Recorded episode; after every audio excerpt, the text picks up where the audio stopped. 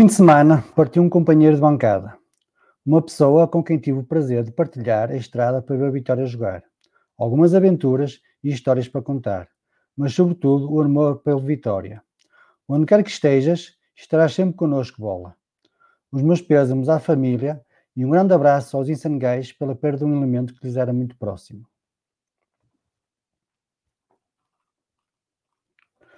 Boa noite a todos os vitorianos e vitorianas que nos seguem. Estamos aqui para mais uma ABS Live, desta vez sobre a temática Não falta internet a Guimarães.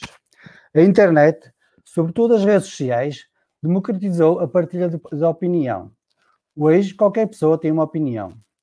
O problema desta democratização é que se esqueceu de trazer anexada a civilidade. Perdeu-se a cultura do respeito pela diferença de opinião, a cultura do compromisso. As pessoas acham que o mundo é preto ou branco, quando na realidade ele tem, várias, ele tem, ele tem vários tons de cor. É sobre esta premissa que hoje vamos conversar com alguns vitorianos que, de forma constante, dão a sua opinião sobre a atualidade vitoriana. Mas antes de chamar aqui os meus colegas desta noite, quero só salientar aqui três, fazer três anúncios. Primeiro, que a promoção na loja de Vitória dos 50% dos equipamentos continua válida.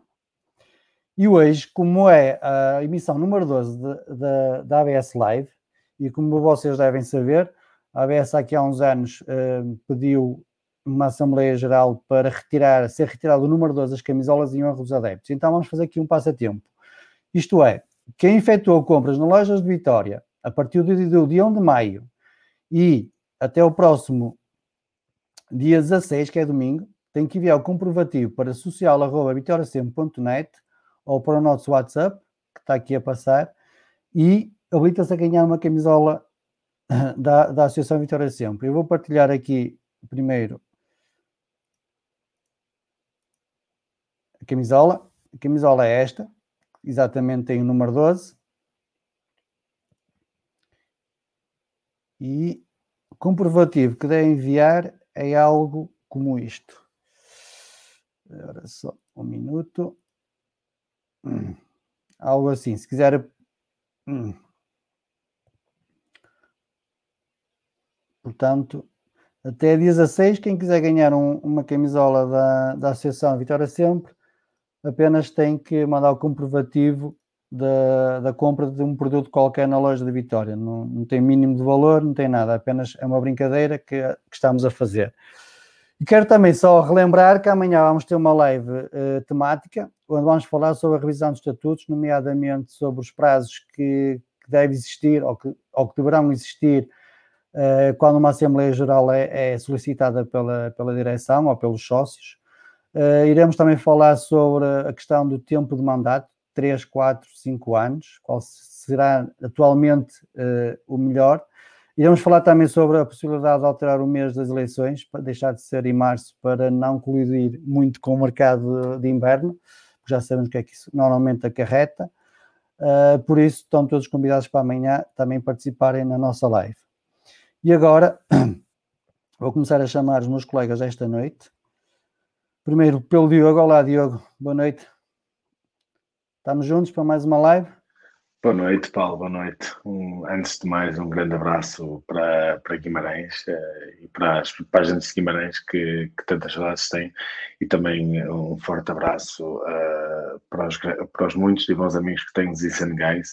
Uh, um sentido abraço para, para eles que perderam um, um membro valioso e, acima de tudo, outro vitoriano. E também só para não deixar passar em claro, uh, para dar um abraço a um grande vitoriano também conhecido nosso que, que fez anos, o João Abreu, está aqui connosco. Um abraço desde Bruxelas para a Eslováquia.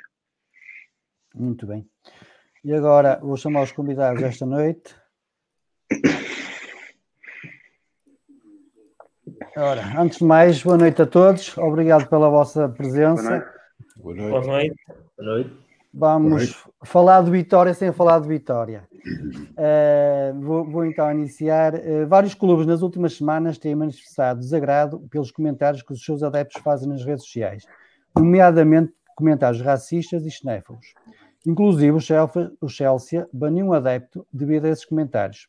Mas será que há, que há, que há aqui um game changer por trás desta luta? Isto é, estarão os clubes a olhar para o fundo do túnel e com isso tentar limitar possíveis críticas? Isto quando ainda é recente, o Barça Gate, eh, quando o ex-presidente do Barcelona contratou uma empresa para dizer mal dos jogadores nas redes sociais. Vasco, comece por ti.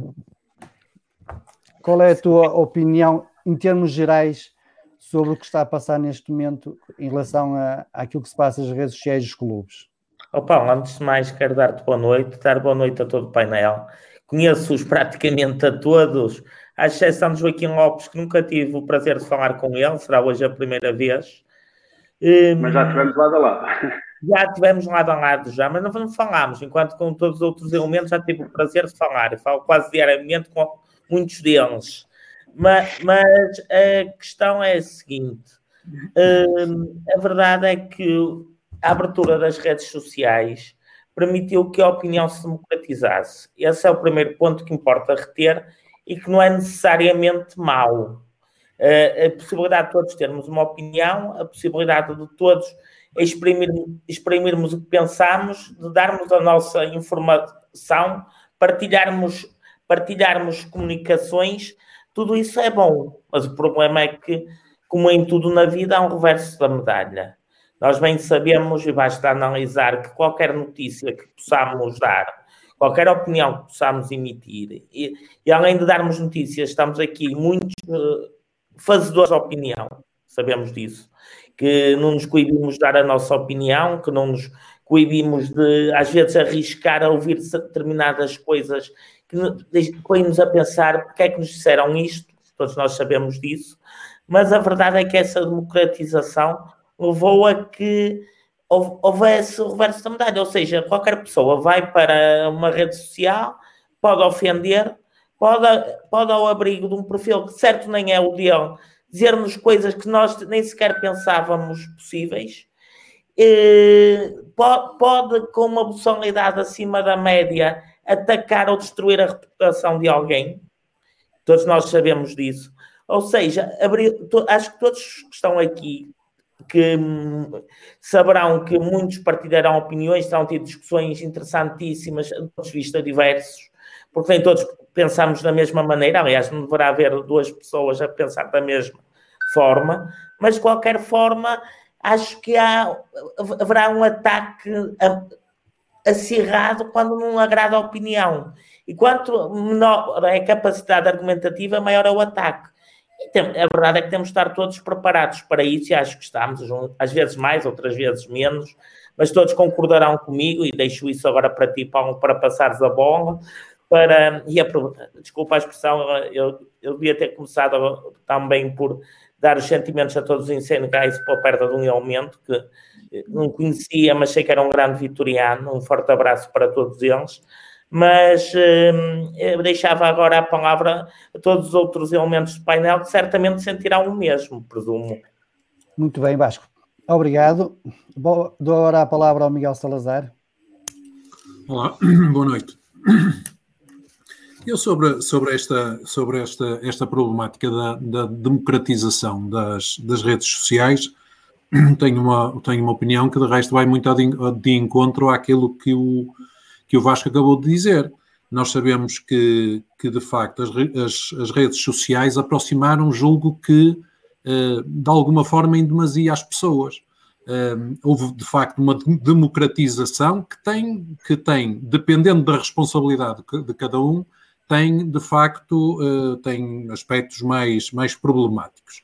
Eu acho que, enfim, eu, eu acho que neste aspecto quem, quem estará mais habilitado a falar sobre isto será mesmo o Esser, que irá falar a seu tempo, que é uma pessoa que se debruça mais sobre esses aspectos da sociologia, mas a impressão que eu tenho é que é, existe uma diferença fundamental, na, na, minha perspectiva, entre aquilo que é a abordagem eh, de, ou a interlocução de uma discussão eh, em presença física, olhos nos olhos, daquilo que se pode fazer nas redes sociais.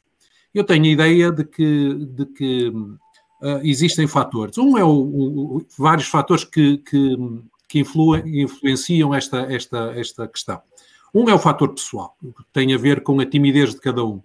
Uh, eu não vou, eu não, eu, uh, a minha possibilidade ou a decisão de eu intervir numa discussão que não é minha, uh, mas é uma discussão que eu ouço e que posso intervir, isto quando estamos a falar em presença física, depende muito de eu conseguir ultrapassar a minha timidez. Timidez de, portanto, é um fator pessoal, ultrapassar a timidez e entrar na conversa. Mas depois existem mais condicionantes que eu acho que é o fator social e o fator cultural. E isto depende, são fatores que se podem transformar em barreiras. Aliás, como a própria timidez também se pode transformar numa, numa barreira. Se, uh, mas tem, mais, tem essencialmente a ver com a percepção que nós temos, porque uh, pode haver, nós poderemos localizar num nível social diferente daquele da, da pessoa que queremos, uh, que queremos interpelar, ou então até um próprio nível cultural. Agora, estas, estas, ou seja, estes, estes fatores poderão uh, surgir, poderão levantar-se como uma, como uma barreira. E, esta, e estes fatores e estas barreiras têm influência em que aspecto? Tem, no seguinte aspecto, é que, uh, as, uh, que será o receio que a pessoa pode ter em que a nossa interpelação tenha um, um reflexo negativo na pessoa que está a ser interpelada. Ou seja, eu quando interpelo uma pessoa, quando, quando interfiro numa determinada discussão ou entro numa determinada discussão, corro o risco e, portanto, tenho receio de poder ser, poder originar uma, uma resposta negativa no, no, no, na, na, pessoa que é interpelada. E essa resposta negativa, que pode, essa resposta de, de rejeição, se quiser assim, pode criar em mim, ou criará seguramente em mim, uma sensação de uma sensação de rejeição que no limite pode levar ao sentimento de humilhação. E isto acontece porque é feito publicamente à frente de pessoas que testemunham, que testemunham o facto. Ora, todas estas, toda, todas estas situações que têm um impacto, podem ter um impacto muito grande quando a discussão é feita olhos nos olhos, hum, fica muito atenuada quando eu estou atrás de um teclado. E, portanto, quando faço, uh, quando faço uma observação e entro numa discussão, num comentário, num, num, num post que alguém escreveu, eu sei que, tenho, que estou a salvo dessa exposição olhos nos olhos, dessa exposição direta física que me, que me defende muito. E, portanto, isso permite-me, permite-me a mim, enquanto uh, uh, enquanto invasor, se quiser chamar assim, de, de, de, uma determinada discussão, permite salvaguardar a minha autoestima. Eu não sei, o Esser poderá, eu volto a insistir, o Esser dirá melhor se eu estou a dizer grandes disparates ou não, mas não, isto não, é a minha percepção. Até agora estou, estou de acordo contigo, para de, absolutamente. Boa noite, Esser. É? Podes, podes, já que o Miguel te chamou à conversa, podes, podes avançar. Estou, estou absolutamente de acordo com o Miguel. Primeiro, deixem-me cumprimentar as pessoas, o Paulo Roberto, agradeço bastante o convite, o Diogo Leite, de vez em quando espreito as vossas conversas no, no Facebook. Um, com, uh, quero também cumprimentar o resto do, dos convidados que estão aqui, são quase todos conhecidos de uma forma ou de outra, mais ou menos uh, próximos, e, um, e que é com agrado que cá estou e que acho que não é a primeira vez até que colaboro com a associação e, portanto, eh, estarei sempre disponível para, para, colaborar com esta associação na medida em que vejo que tenho trabalho profícuo. Também queria aproveitar, eu estou a saber agora que a claque de vitória dos Insane perdeu um elemento e, portanto, queria aproveitar a oportunidade também para transmitir os meus, os meus sentimentos, os meus pêsames à, à, à CLAC e, e, a todos nós, no fundo, porque trata-se de um vitoriano que parte e, portanto, uh, ficamos mais pobres seguramente.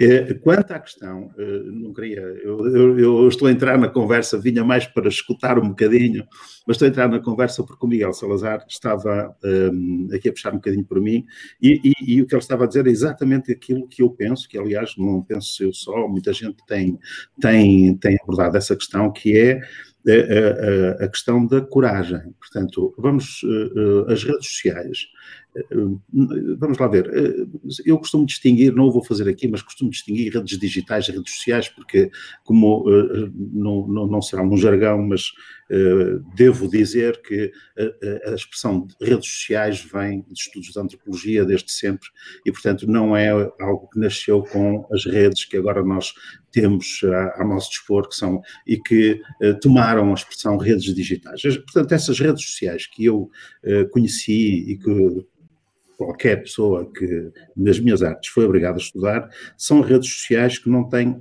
on e off. São redes sociais sempre abertas. As pessoas não têm possibilidade de defenestrar umas às outras. Também não têm possibilidade de agir um, uh, sem considerar o outro. Portanto, o outro está sempre à frente, o outro está sempre presente. Se não estiver presente, o outro está sempre, uh, faz parte de uma rede, e é isso é que é a rede. A rede que lhe chegará a informação daquilo que, uh, da posição que eu possa tomar em relação a ele. E essa rede, as redes sociais, formam comunidades, daquilo que é, que é, que é o meu entendimento. Uh, e quando formam comunidades é porque existem laços. Podem ser laços mais apertados, laços menos apertados, mas há laços que unem as pessoas.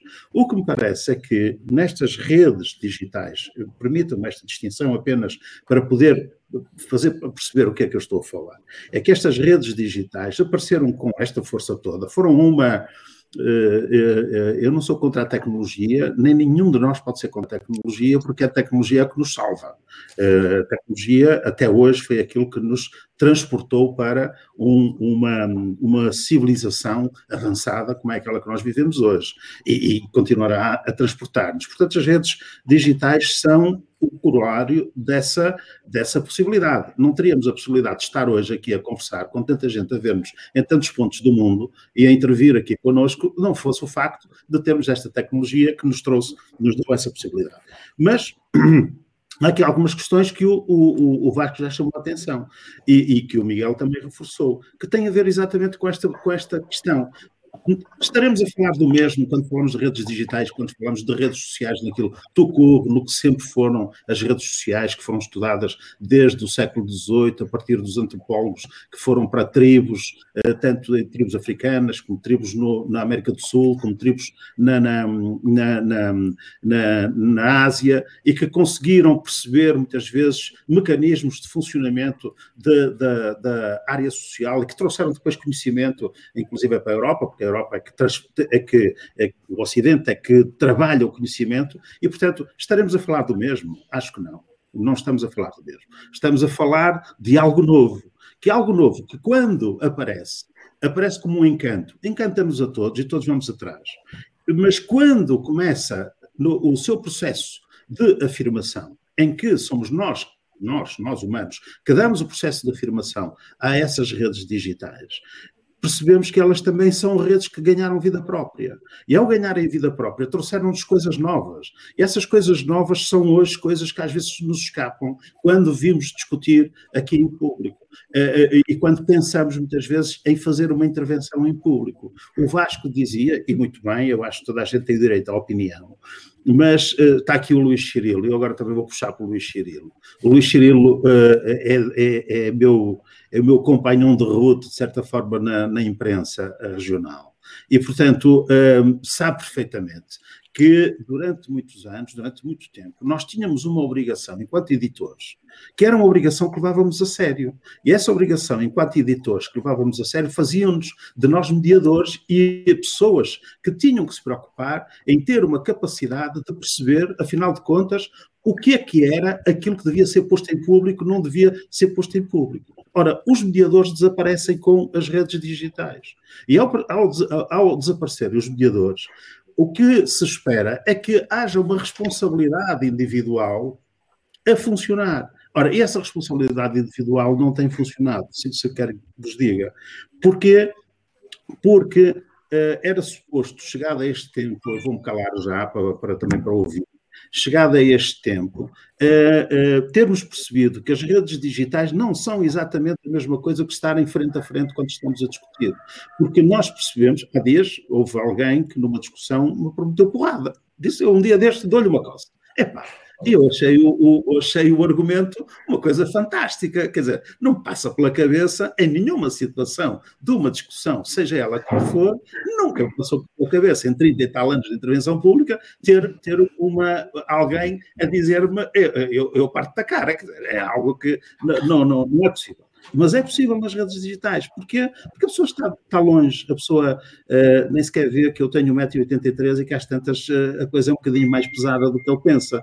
E, portanto, é, é, é, é um, algo... bocado como, é um bocado como aqueles vídeos engraçados que às vezes aparecem os russos em que o outro sai do carro para bater no outro, outro sai do carro, levanta-se, afinal, não é nada, não é nada, está próximo. É, é, é um bocado, mas, mas, quer dizer, é um fenómeno, quer dizer, é um fenómeno, a forma como facilmente alguém se empodera, alguém tem um poder excepcional que lhe é dado o facto de que a distância não o faz pensar na, ofensa que é, na forma ofensiva como se dirige ao outro. Falha-lhe completamente a noção do outro. Essa noção do outro que a mim me parece que nós devemos cultivar e que me parece que nós não devemos perder mesmo nestas redes digitais, eh, faz com que muitas vezes as nossas comunidades, a nossa comunidade, neste caso estamos a falar, por exemplo, da nossa comunidade vitoriana, mas por que diabo nós temos de vez em quando que eh, nós que somos parte dessa comunidade eh, insistimos ou temos ações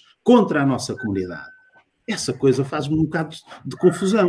Eh, a nossa comunidade de vez em quando tem percalços, as coisas não correm bem, eh, eh, falhamos, os nossos falham, nós desejávamos que as coisas fossem diferentes, mas que diabo, mas é a minha comunidade. Faz-me lembrar, para terminar, uma frase dos, dos, dos, dos mineiros chilenos em 1973, que numa greve que fizeram no Chile contra Salvador Allende, eh, diziam, bem, isto é uma greve uh, que nós fazemos, mas uh, não é contra o nosso presidente, portanto, uh, a greve é contra tudo, menos contra o nosso presidente. Ele, ele, estamos contra ele, mas ele é o nosso presidente. E eu, em relação à, à, nossa, à nossa comunidade, estou na mesma. Quer dizer, por vezes custa-nos ver o que vemos, custa-nos, mas continua a ser a minha comunidade e eu vou ficar por aqui para ouvir depois também e seguir a conversa. Joaquim, chamo-te agora à conversa. É, bom, com este painel pouco fica para dizer para mim em relação a está tudo dito, mas eu acho que as redes sociais é uma coisa tão nova que, que eu acho que muita gente não está preparada para, para saber estar também nas redes sociais. Porque hoje em dia, como, como é lógico, é muito fácil eh, nós sentados eh, mandar nos para o teclado. Isso já sabe como é e depois, a exposição que as pessoas têm, têm, têm que perceber que em qualquer canto do mundo há uma pessoa que pode ver, eh, gostar ou não gostar da, daquilo que escreveste. Depois vem a reação. Eh, mas a facilidade das pessoas estar tão longe umas das outras faz com que se diga tudo o que se quer e que lhe apetece e para já ainda não há consequências, mas espero que em breve consiga haver consequências, pelo menos para moderar um bocadinho aquilo que as pessoas dizem porque há muita gente, muita gente que, que, fica afetada com aquilo que se diz nas redes sociais. Por isso temos que começar a ter cuidado um bocadinho com aquilo que se diz. Diogo Freitas, passo-te a bola. Boa noite a todos. Uh, aqui estou num, num, grande painel, digamos assim, e várias figuras bem conhecidas. Eu sou apenas um, um gestor de uma página, uh, mas em relação ao tema, uh, é verdade, as redes sociais, na teoria, são uma coisa muito positiva, porque permitem a toda a gente ter a sua opinião sobre todos os temas possíveis e imaginários, mas tem o outro lado da moeda e há várias pessoas que, que abusam da, da palavra e passam para insultos muito facilmente, de toda a maneira e feitio, e um, não há controle quase nenhum nas redes sociais, as pessoas não têm consequências de, do que dizem, e lá está, é como o Vasco disse concordo com, com o que basta dizer, não tenho muito mais a acrescentar. Muito bem. Luís Cirilo. Bom, boa noite a todos. Uh, uma palavra também, naturalmente, para essa perda do Vitória, dos Insane Gays e da sua família, desse vitoriano que partiu de forma tão repentina e tão trágica. E quanto aos assuntos que estão aqui a ser expostos, é um pouco como dizia o Joaquim Lopes há um bocadinho, depois do que disse o Vasco, o Miguel e o Essa, começa a não haver muita coisa para dizer, a não ser dois ou três retoques, digamos assim.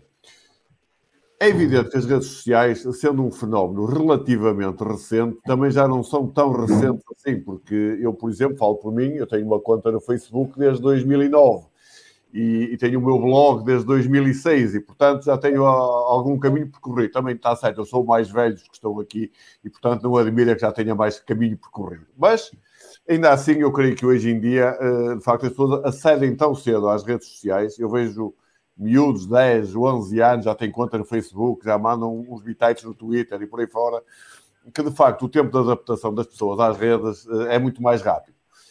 E em função disso, eh, eh, obviamente, que todos nós tivemos que aprender a lidar com o fenómeno, com este fenómeno que é relativamente novo, mas já tem algum tempo. O Esser dizia há bocado, e é verdade, nós que andamos pela imprensa escrita regional eh, e local, que andamos pelas rádios locais, andamos sempre com uma intermediação que ou a fazíamos nós ou a faziam em relação a nós. Eh, eu lembro perfeitamente quando comecei a colaborar com o, nomeadamente com o Comércio de Guimarães e com o Jornal de Vitória, ainda nos anos 80, vejam lá. Depois, eu antes de mandar um texto, eu lia para aí 50 vezes, a ver se estava tudo certinho, se não faltava nada. Não era, pronto, se ia aborrecer alguém. Se, o, argumento, se o argumento era válido, se tinha Exatamente. peso. Isso, se, tudo, é? isso tudo. Pronto, havia, havia ali eh, uma preocupação que hoje não há, porque hoje a comunicação é instantânea. Eu vejo, por exemplo, o Estupinã chuta para fora e vou ao Facebook e digo que nabos, estou para fora. Ou vejo o Varela pôr-se a fintar o ponta de lança, em vez de ser o ponta de lança a fintar o Varela, vou ao Facebook e digo este rapaz nunca na vida devia ter jogado no Vitória e coisas do género, como eu vi escrever. E por aí fora. Bom, isto leva ao exagero. A facilidade do acesso à comunicação. O que dizia há pouco o Miguel, que é uma grande verdade, hoje não é preciso grande coragem para ter opinião atrás de um teclado noutros tempos era. E o Esser lembra-se bem quando andávamos com o microfone da Rádio Guimarães e da Rádio Fundação a fazer relatos, sabe Deus como, nos estados deste país, a fazer entrevistas de rua, era diferente, quer dizer, era preciso ter, eh, olhar olhos nos olhos, como dizia o Miguel há pouco. Bom, eu creio que nessa matéria eh, há uma coisa que é inultrapassável, que é a consciência de cada um. Cada um de nós, ao sentar-se perante o teclado do seu computador ou do seu telemóvel, tem que ter consciência do que está a fazer. E mais do que ter consciência do que está a fazer, tem que pensar muito bem naquilo que vai escrever e no público a que vai chegar e nas pessoas que o vão ler e na mentalidade de quem o vai ler. É muito fácil deitar gasolina para cima de fogos a arder, especialmente no futebol, especialmente num clube como o nosso, que vive com uma paixão acima do normal do nosso país. E, portanto, há uma atitude uh, pessoal que tem que ser de responsabilidade. E eu lido muito bem, habituei-me, custou-me um pouco, enfim, mas lido muito bem com o tipo de debate que se faz hoje no Facebook. Quem quer debater ideias, confrontar opiniões, muito bem, é na minha página, no meu mural, nomeadamente, é muito bem-vindo. Eu gosto do debate de ideias, gosto do confronto de opiniões. Quem faz do meu mural a sua sala de visitas, há uma, uma função que se chama bloquear, acabou. Porque quem não sabe, de facto, uh, uh, participar numa rede social, quem não sabe exprimir em público porque eu, ao escrever no, no mural do Esser, ou do Diogo, ou do Miguel, estou a escrever para um público que eu não sei qual é. Podem ser 500, 5 mil, 50 mil pessoas, não sei. E, portanto, se as pessoas não têm a responsabilidade necessária a saberem aquilo que estão a fazer, então é muito simples. Olha, podem me escrever onde quiserem. No meu mural, não me escrevem. Eu gostava só de dar aqui uma chega em relação aos clubes. Porque, felizmente, eu percebo o, o Diogo Leite, coitado, coitado, entre aspas, é o último a falar, depois de nós todos termos falado, olha, vai sobrar o, o, o, Diogo está mais aqui como moderador. Pronto. É, sem é problema, assim. Luís, sem problema, sem, sem problema. problema. Isto para mim é um grande prazer estar aqui com, com amigos, uh, alguns deles de toda a vida. Bom, uh, para dizer o quê? Os clubes hoje, vamos falar dos clubes portugueses, uh, o exemplo do Barcelona é um mau exemplo no sentido que fizeram aquilo que não devia ser feito, que foi contratarem uma empresa de comunicação para atacar quem, quem criticava a direção do clube eu creio que nós em Portugal ainda não contratamos empresas de comunicação para atacarem quem critica as direções dos clubes, mas se calhar já temos uns freelancers com as suas pequenas avanças para o fazerem. Aliás, não, bastava ver aqueles programas que existiam e ainda existem, chamados os cartilheiros, não é? Em que os representantes dos três clubes que nós sabemos iam para esses programas munidos de abundante documentação fornecida pelos departamentos de comunicação dos clubes. Bom, eu eh, acho que o papel dos clubes não é minimamente esse. Os clubes têm de saber viver com as redes sociais, mas não têm que intervir nas redes sociais. Eu acho que a única intervenção legítima de um clube numa rede social é através do seu site, do seu Facebook, do seu Instagram, do seu Twitter, dar informação atualizada e factual aos adeptos, aos simpatizantes e a quem lá for ler da vida do clube. Essa obrigação tem eu tenho que dizer aqui que me aborrece um bocado, como ainda aconteceu, por exemplo, no sábado, não sei quantas horas depois do Vitória B ter jogado com o FAF, em nenhum, em nenhum espaço do Vitória oficial estava o resultado do jogo, porque por acaso até deu no canal 11, e portanto não era difícil pôr lá a Associação Desportiva de FAF 1, Vitória 1. Eu acho que esse é o papel que os clubes têm que ter, darem informação. Não têm que participar na formação de opinião e muito menos têm que transformar as redes sociais numa trincheira de guerrilha contra quem critica as suas direções. Muito bem. Essa, essa questão da, ligação. Deixa-me só dizer uma coisa, é uma coisa muito rápida em relação àquilo que, que entretanto, os meus colegas do painel estiveram a dizer. Que é assim, eu não acho que seja uma questão de adaptação às redes sociais. O problema base não é uma questão de adaptação, porque eu estou convencido que daqui a 10 anos vamos ter exatamente a mesma coisa. Aquilo que eu acho é que existe uma falta, existe falta de uma outra coisa e é uma coisa transversal à sociedade, que é falta de civismo e falta de educação. Esse é que é o grande mal do, do, do... Se as pessoas tivessem civismo, tivessem educação, conseguiam manter a elevação de uma discussão. Porque eu não estou à espera, numa, quando publico qualquer coisa no Facebook, eu não estou à espera que toda a gente concorde com aquilo que eu escrevo, com aquilo que eu desenho, com, com o que quer que seja. E não tenho problema nenhum em que as pessoas vão lá e discordem de mim. Agora, têm que o fazer em termos elevados respeitando-me a mim, respeitando as pessoas que eu estou, uh, de quem eu estou a falar ou a quem eu me estou a referir, e inclusivamente uh, respeitarem quem lá vai comentar. Porque os meus, os, não é os meus leitores, porque eu não, não me, enfim, não posso falar assim, mas as pessoas que vão comentar têm que se sentir seguras na minha página. E eu não admito, é um dos critérios, enfim, eu tenho alguns critérios de, de bloqueio, como dizia o Luís Cirilo, e um dos meus critérios de bloqueio é seguramente esse. Pessoa que vá a, uma, a alguma publicação minha, à minha página de Facebook, porque essa página é minha, à minha página de Facebook e insulte ou destrate uma pessoa, um outro comentador, seja lá ele quem for, seja da mesma opinião que eu ou de opinião contrária, será seguramente bloqueado. Isso aí sem apelo nem agravo, já tenho umas dezenas de pessoas bloqueadas. Agora, o que eu acho, e só para terminar, é que de facto não é uma questão de adaptação. Eu não me acredito que seja uma questão de adaptação, é uma questão transversal, que é uma consequência da sociedade em que nós vivemos, que é falta de educação e falta de, de, de, de civismo. Exatamente. Já agora, Paulo, Paulo, já agora oh Vasco, deixa-me só, só introduzir aqui um ponto e depois falas tu. Eu, eu sigo indo, indo naquilo que o Miguel, que o Miguel uh, está a falar, e não sei se vocês têm conhecimento, mas o, a Associação Vitória, a Associação não, o Vitória Sempre, que depois foi a Associação, foi criada em 2013, ou seja, está a fazer, está a fazer 20 anos. E desde esse tempo, que essas situações que o Miguel relata, e que o Cirilo também falou, o que acontece é que é, as pessoas vão para lá, comentam à vontade e maltratam as pessoas à vontade, sem qualquer, sem qualquer problema, uh, que no ridículo, e depois, claro, uma pessoa tem que intervir, basicamente nós temos uma tolerância, digamos, mil por cento, porque queremos é que as pessoas participem, que, dê, que deem a sua opinião, embora, muito embora isso já, já nos prejudicou, porque já perdemos alguns membros que chegou a um ponto em que se cansam, mas basicamente as pessoas não têm eh, noção do poder que têm, que é a liberdade de expressão.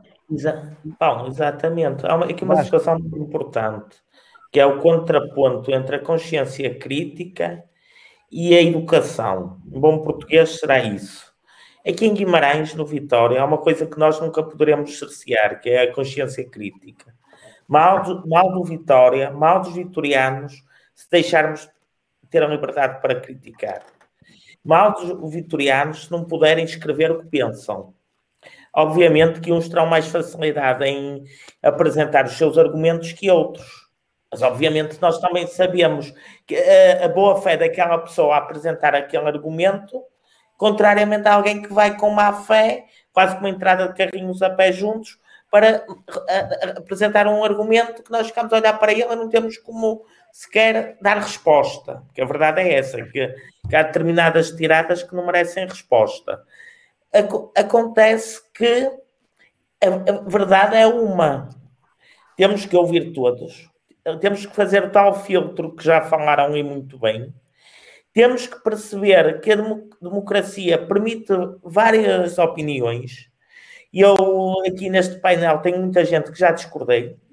É escusado, eles saberão, é certo, já discordei com quase todos. Qualquer já concordaste também. Desculpa? E já concordaste também. Já, obviamente, obviamente. Vocês, a maioria são meus amigos. Discordar sempre também não eram meus amigos. Mas a questão é a seguinte. mas, mas, a, mas a questão é a seguinte. Apesar disso, há uma coisa que eu procuro retirar. Falaste no fórum. Como sabes, eu tenho experiência de fórum. Não é segredo para ninguém há 15 anos, desde 2006. Afastei-me da escrita precisamente por causa do que falavas, que estamos a falar aqui no fórum Prefiro fazê-lo na minha página com os filtros que o Miguel e que o Luís já falaram. Mas a verdade é que nota-se uma, em determinados momentos, uma agressividade que é indesejável. E agora também posso lançar outra questão que vocês todos já terão sentido. Somos todos vitorianos. Sentimos que se o Vitória ganhar e qualquer opinião é tolerada. Mas se o Vitória perder uma opinião mais ao lado mais corrosiva, mais agressiva, é um fósforo na gasolina. Teremos comentários a insultar-nos, teremos comentários até a bater palmas, é porque as pessoas sentem-se à vontade e confundem a liberdade de opinião com a própria educação e civismo. Oh, Paulo, nós não podemos fazer nada, no fundo. No fundo, é o retrato da sociedade. Fala-se nos heróis do passado, Será que aqui é mais fácil? Ninguém vê a cara de quem escreve, ninguém vê. Às vezes nem se percebe a ironia, porque às vezes o comentário até vem da forma de ironia e nós que estamos, acordamos mais mal dispostos ou até pensamos que é sério, levamos a mal. É, é, um território complicado e com muitas fronteiras híbridas. Mas, e aí acredito, por exemplo, o Esser como sociólogo perceberá isso melhor e perceberá que a sociedade tende a manifestar-se assim e a procurar os seus membros afirmar-se desse modo. Agora, que é preciso, desculpem a expressão, um bocado de estômago para lidar, às vezes é. é e pegando na, nas tuas palavras e dando voz outra vez ao, ao Luís Silo, que foi o último a falar, agora vai ser o primeiro, uh, daquilo que eu tenho em memória, pelo menos, o Luís Cirilo, tirando o fórum da, da Associação Vitória Sempre, é a pessoa mais antiga, digamos, a expressar a opinião pública sobre, sobre o Vitória das pessoas que pelo menos estão aqui presentes. Uh, ao longo disse-me há um bocado, acho que foi 2006, criou o blog, se não estou em Sim, erro. 2006. Ou, ou, seja, há 15 anos. Ao longo destes 15 anos, uh, sentiu alguma, alguma pressão, digamos assim, por causa das opiniões que exprimiu? Olha, é engraçado. Uh, a primeira pressão, pressão, se assim se lhe pode chamar, que, que senti numa opinião expressa por mim, foi no tempo em que colaborava no Jornal do Vitória, no saudoso Jornal do Vitória em papel, que se extinguiu uh, há uns 10 anos atrás, ou talvez mais, não sei, em que um dia, tendo feito a crónica de um jogo qualquer, que já não me lembro obviamente qual foi, estávamos a falar do final dos anos 80, fiz lá uma determinada crítica suave, digamos assim, uh, olha, aos apanha-bolas, curiosamente. Não era por causa dos recibos verdes, pois não? Não, não, não, não, não. Era porque eu achava, desse tempo, como acho hoje, passados 30 anos, digamos assim, ou quase, que os apanha-bolas do nosso estádio eram de uma inocência confrangedora na reposição de bola. Aquela coisa que vamos discutir agora com bola pé. E escrevi isso, que de facto o Vitória tinha que melhorar esse aspecto. Bem, esse assunto foi a reunião da direção nesse tempo. O facto de um, colaborador Zeco do jornal ter feito uma crítica aos apanha-bolas. Bom, quando, quando obviamente me foi transmitida essa, essa crítica, essa preocupação da direção, obviamente eu deixei de escrever para o Jornal de Vitória durante bastante tempo, porque não tinha escrito nada que fosse ofensivo, nada que fosse, enfim, contra o clube, apenas achava que havia coisas a melhorar e uma delas era essa. Bom, foi a primeira pressão e única, se bem me lembro. É evidente que, que aqueles que estão aqui, que têm, que têm ou que tiveram blog, sabem os blogs têm uma grande funcionalidade que é uh, nós podermos só publicar os comentários depois de os lermos. Bom, e ao longo dos anos, não queiram imaginar a quantidade uh, de insultos, ameaças e outras coisas que me apareceram na caixa de comentários do meu blog. Claro que eu não ligo minimamente a isso, não me sinto minimamente pressionado. Cão que ladra não morde. Houve um tempo até, ainda por cima, cães anónimos, entre aspas, cães anónimos, e quantas vezes agora são perfis falsos no Facebook, nesse tempo eram endereços de e-mail falsos e coisas do género. Bom, é, é, evidente que, que, não me sinto nada pressionado, mas essas pressões existem. E eu, como dizia há pouco o Vasco, e é verdade, nos últimos anos, em termos de vitória, quando eu falo dos últimos anos, falo já de um período relativamente de uma década, digamos assim, é evidente que qualquer pessoa que numa rede social, nomeadamente no Facebook, faça determinado tipo de críticas fundamentadas, educadas, às direções do clube, e já não vou falar à atual, nem à anterior, nem à antes da anterior, elas todas, pois é evidente que andam, andam pelas redes os polícias de consciência que acham que têm o direito de terem opinião sobre tudo e quem escreve de forma crítica não tem direito a ter opinião sobre nada. É, não deixa de ser curioso a concluir, dizer uma coisa. Eu, às vezes, eh, quando fazem essas críticas, e lá está, não sendo mal criadas, não sendo eh, desse género, eu eh, respondo uma vez, respondo duas e pronto, depois acabo por não ligar. Mas não deixa de ser curioso isto, é que se nós nos damos ao trabalho, às vezes, essas pessoas mais críticas, como dizia há pouco o Vasco, por qualquer coisa aparecem logo a contestar, aparecem logo a repontar, aparecem logo com a ortodoxia muito própria do nosso clube. A verdade é que se nós formos aos morais dessas pessoas, constatamos que essas pessoas que têm opinião sobre tudo nos morais dos outros, às vezes há seis meses que não publicam nada no moral delas, há sete meses, há oito meses, às vezes há um ano, não têm um pensamento próprio sobre assunto nenhum, mas pensam tudo sobre o pensamento dos outros. E eu estou a falar de pessoas que existem, note-se. Não estou a falar da praga dos perfis falsos. E, portanto, hum. meu, meu, caro Paulo, as pressões existirão sempre, mas cada um de nós dá-lhes a importância que entender. Olha, eu pessoalmente não dou nenhuma. Talvez, como dizias e muito bem, já sou o mais antigo aqui da malta. E, portanto, Agora fazendo, não, chamando... chamando se me permites só aqui dar Simplesmente só dar aqui um, só dar aqui um comentário ao, ao, ao que o Dr. Luís disse, que acho que é importante ressalvar, porque tá, ouvi falar essencialmente daquilo que, era, que foi a experiência pelo, pelo jornal, pelo jornal Vitória, aquilo que, que foi em tempos também, eh, pronto, o próprio cuidado ao escrever e ao, e ao, e ao, e ao redigir os, os textos. Eu dou, eu dou, um exemplo muito prático, só para complementar a informação que foi partilhada antes destes comentários, e desculpa, Paulo. Eh, eu dou um exemplo que lembro perfeitamente, aqui há, eu estou em Bruxelas há cerca de 10 anos, mas eu lembro perfeitamente quando estava em Portugal, mais concretamente em Guimarães, eu trabalhei durante algum tempo no Jornal do Jogo, que para mim, honestamente naquela altura, era a minha, era a minha lojinha de, de guloseimas, eu adorava jornalismo desportivo, Uh, e lembro perfeitamente, eu, eu, entrei no Jornal do Jogo pela Porta Grande, porque pelo, pelo grande Manuel Casaca, e depois de ter feito um estágio curricular lá, uh, entrei lá com uh, a Recibos Verdes também. E, o, meu, o, meu, sonho, o meu sonho era, era, chegar a Guimarães, à beira dos meus, entrar na cabine de, imprensa, de imprensa epá, e fazer o melhor trabalho possível. Eu vou, eu vou eu, quando, só, só para complementar, só para vermos como há estas expressões, até, até connosco, até com, com as pessoas de cá, eu estava no Toural, numa altura, a, cobrir, imagine-se, o Vitória a festejar uma conquista para a Liga Europa, um, um, uma pré-eliminatória da Liga Europa. Não sei se se lembram, aqui há uns anos montou-se um, um, palco improvisado no Toural para, para se fazer este festejo. Não sei se estão, se estão recordados. E eu fui, eu fui lá fazer, eh, pronto, tentar recolher informações. Até, pá, a maior parte da malta em Guimarães conhece quer seja pelas redes sociais, quer seja por, por, por, por, coisas que a gente vai fazendo pela Vitória. Pá, fui lá e há dois indivíduos que me dizem assim: é pá, passa que aqui não tens estado nada a fazer, vais escrever para o jornal que não é para estás aqui. É pá, isto, isto sou eu. Sou só, eu sou sócio de Vitória ah, desde que nasci praticamente. Isto é, isto é surreal.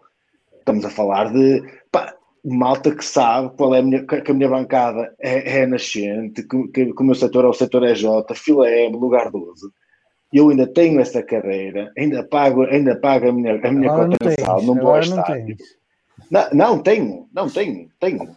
Agora Tenho, ao lado tem meu- cadeiras neste momento. Sim, agora não. Mas, mas Paulo, fica aqui. Eu sim, sim, eu a- a, minha cadeira, a minha cadeira, desde que o meu pai faleceu, a minha cadeira mantive-a lá, ah, pago a cadeira e pago a minha conta mensal. Isto é surreal ouvir isto de, de malta que, que, que sabe onde tu estás. Percebes? Há esta animosi- animosidade incrível. Mas eu peço desculpa só por interromper, foi só mesmo para complementar o, o comentário do, do, do Luís, neste caso. Força. Ora, Diogo, estás à vontade. Uh, comecei pelo mais antigo, agora começo pelo mais, pelo mais novo, Joaquim Lopes. Pronto, eh, referente ao que o Diogo Leite estava a dizer, eh, eu acho que aqui em Guimarães há uma cultura antijornalista.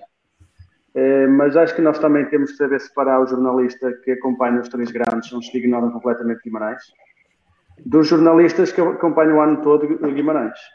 Portanto, nós esses temos que os respeitar, eh, temos que respeitar todos, não é? Mas mais aqueles, aqueles que estão cá o ano todo a cobrir o bom e o mau de Vitória. Eh, e o Diogo, na altura, não sei porquê, como era jornalista, acho que as pessoas têm sempre aquela coisa moldada, anti-jornalismo aqui na, na nossa cidade, também tem que ser mudado esse, esse chip. Eh, de respeitar mais o jornalista, porque o jornalista é que faz que o Vitória seja divulgado e não andar tanto sempre aqui em cima dele, já nada. Portanto, aqueles, É aqueles verdade. jornalistas, quando, aqueles jornalistas, quando foi, quando foi a Marcha Branca que eu assisti e que adeptos de Vitória correram a expulsá-los, não, esses jornalistas são os bons jornalistas, porque esses não estão atrás dos grandes, que só vão quando há o acontecimento grande. Não, esses vieram fazer jornalismo e deviam ter sido respeitados porque estava a prestar um serviço a nós próprios, do- de uma marcha que foi com aquele simbolismo que teve. E, e às vezes é isso que, que, que, que- que o- as pessoas, e no caso de Diogo, que era vitoriano e vimaranense, quer dizer, devia ter sido visto de outra forma, não é? Deixa-me só dar aqui uma Dio- nota ao Paulo, deixa-me só dar uma nota para dizer o seguinte, complementando. eh, o que o Diogo disse é rigorosamente verdade. Mas a verdade também é que há muito justo a pagar pelo pecador. Eh, ou seja, metem-se todos os jornalistas no mesmo saco, como se fossem todos, como o amigo do Vasco, o Bento Rodrigues, ou como o Rui Santos, ou como outros que por aí andam. E, e isso não é verdade. Até uma razão que o Esser também pode corroborar, porque também tem uma experiência grande em termos de, de jornais. O jornalista que vem fazer a reportagem aqui não é o que escolhe o título, nem o, o destaque que se vai dar na página, nem se se vai pôr na capa ou não vai. Isso é feito pelas chefias que estão no Porto e normalmente em Lisboa. Em Lisboa. E, exatamente. E, portanto, nós temos é que saber distinguir eh, o, o- o jornalista que vem cá do jornalista que manda lá. E dentro dos que vêm cá, naturalmente, o, o Diogo não é, quando trabalhava no jogo, não era um jornalista do jogo, era um, um vitoriano que trabalhava no jogo. Essa é No é a jogo, prioridade. pá. É, Primeiro Vitória, e- depois o jogo. E isso, e isso, isso também, isso será tema para outro sítio, isso também me deu, deu mais problemas. aí o, o ser, o ser vitoriano assumido, porque eu nunca o escondi, que é, que é um tabu, que também é um grande problema que há no mundo do jornalismo. Há um tabu muito forte de expor o clube que apoia, eh, e eu nunca o escondi. Inclusive, uma vez na redação, um episódio inusitado, pá, uma meia final, foi, foi, foi a meia final a duas mãos, jogada no Restelo contra o Bolonenses. Eu fui de cascol de Vitória, claro, por dentro do casaco, que, que ainda tenho algum respeito, mas fui para dentro, com, com este cascol dentro do meu casaco, claro. Levei na cabeça, levei, pá, uma, uma pessoa tem de saber distinguir, era, era, era mais imaturo, mas eu nunca escondi. E fazia, fiz isto com 23 anos, 24, se calhar foi imaturo, mas hoje tenho 32 e continuo com o mesmo pensamento. Eu não me escondo e nunca, Mas e nunca olha, achei por bem esconder. Diogo, agora que estás a falar nisso, espera aí, Vasco, já te vou chamar à Não, conversa. quer dizer uma estás a coisa, nisto. propósito disso que o Diogo estava a dizer. Se me Diz, permites, Vasco. que é o seguinte: como vocês sabem, a maior parte de vocês sabem, eu, ano passado, colaborei com a TSF e fiz vários artigos de jogos. Artigos esses que só podiam ser, dos- como a TSF faz, como vocês, a maioria certamente saberá, dos três ditos grandes, não é?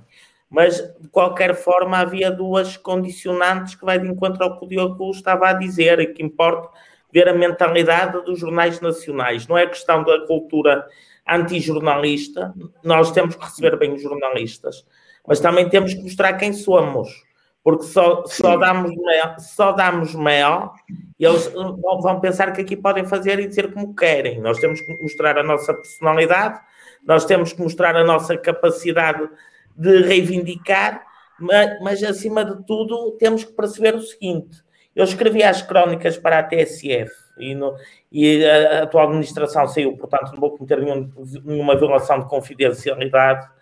pediam-me só uma coisa: se não podia, para começar, não podia fazer jogos do Vitória, porque, como o Diogo, eles sabiam que se eu fizesse do Vitória, a coisa era capaz de ser uma realidade diferente da que eles querem passar, mas isso é outra história. Segundo, todos os títulos, todos os títulos, tinham que fazer menção ao grande que jogou. Grande.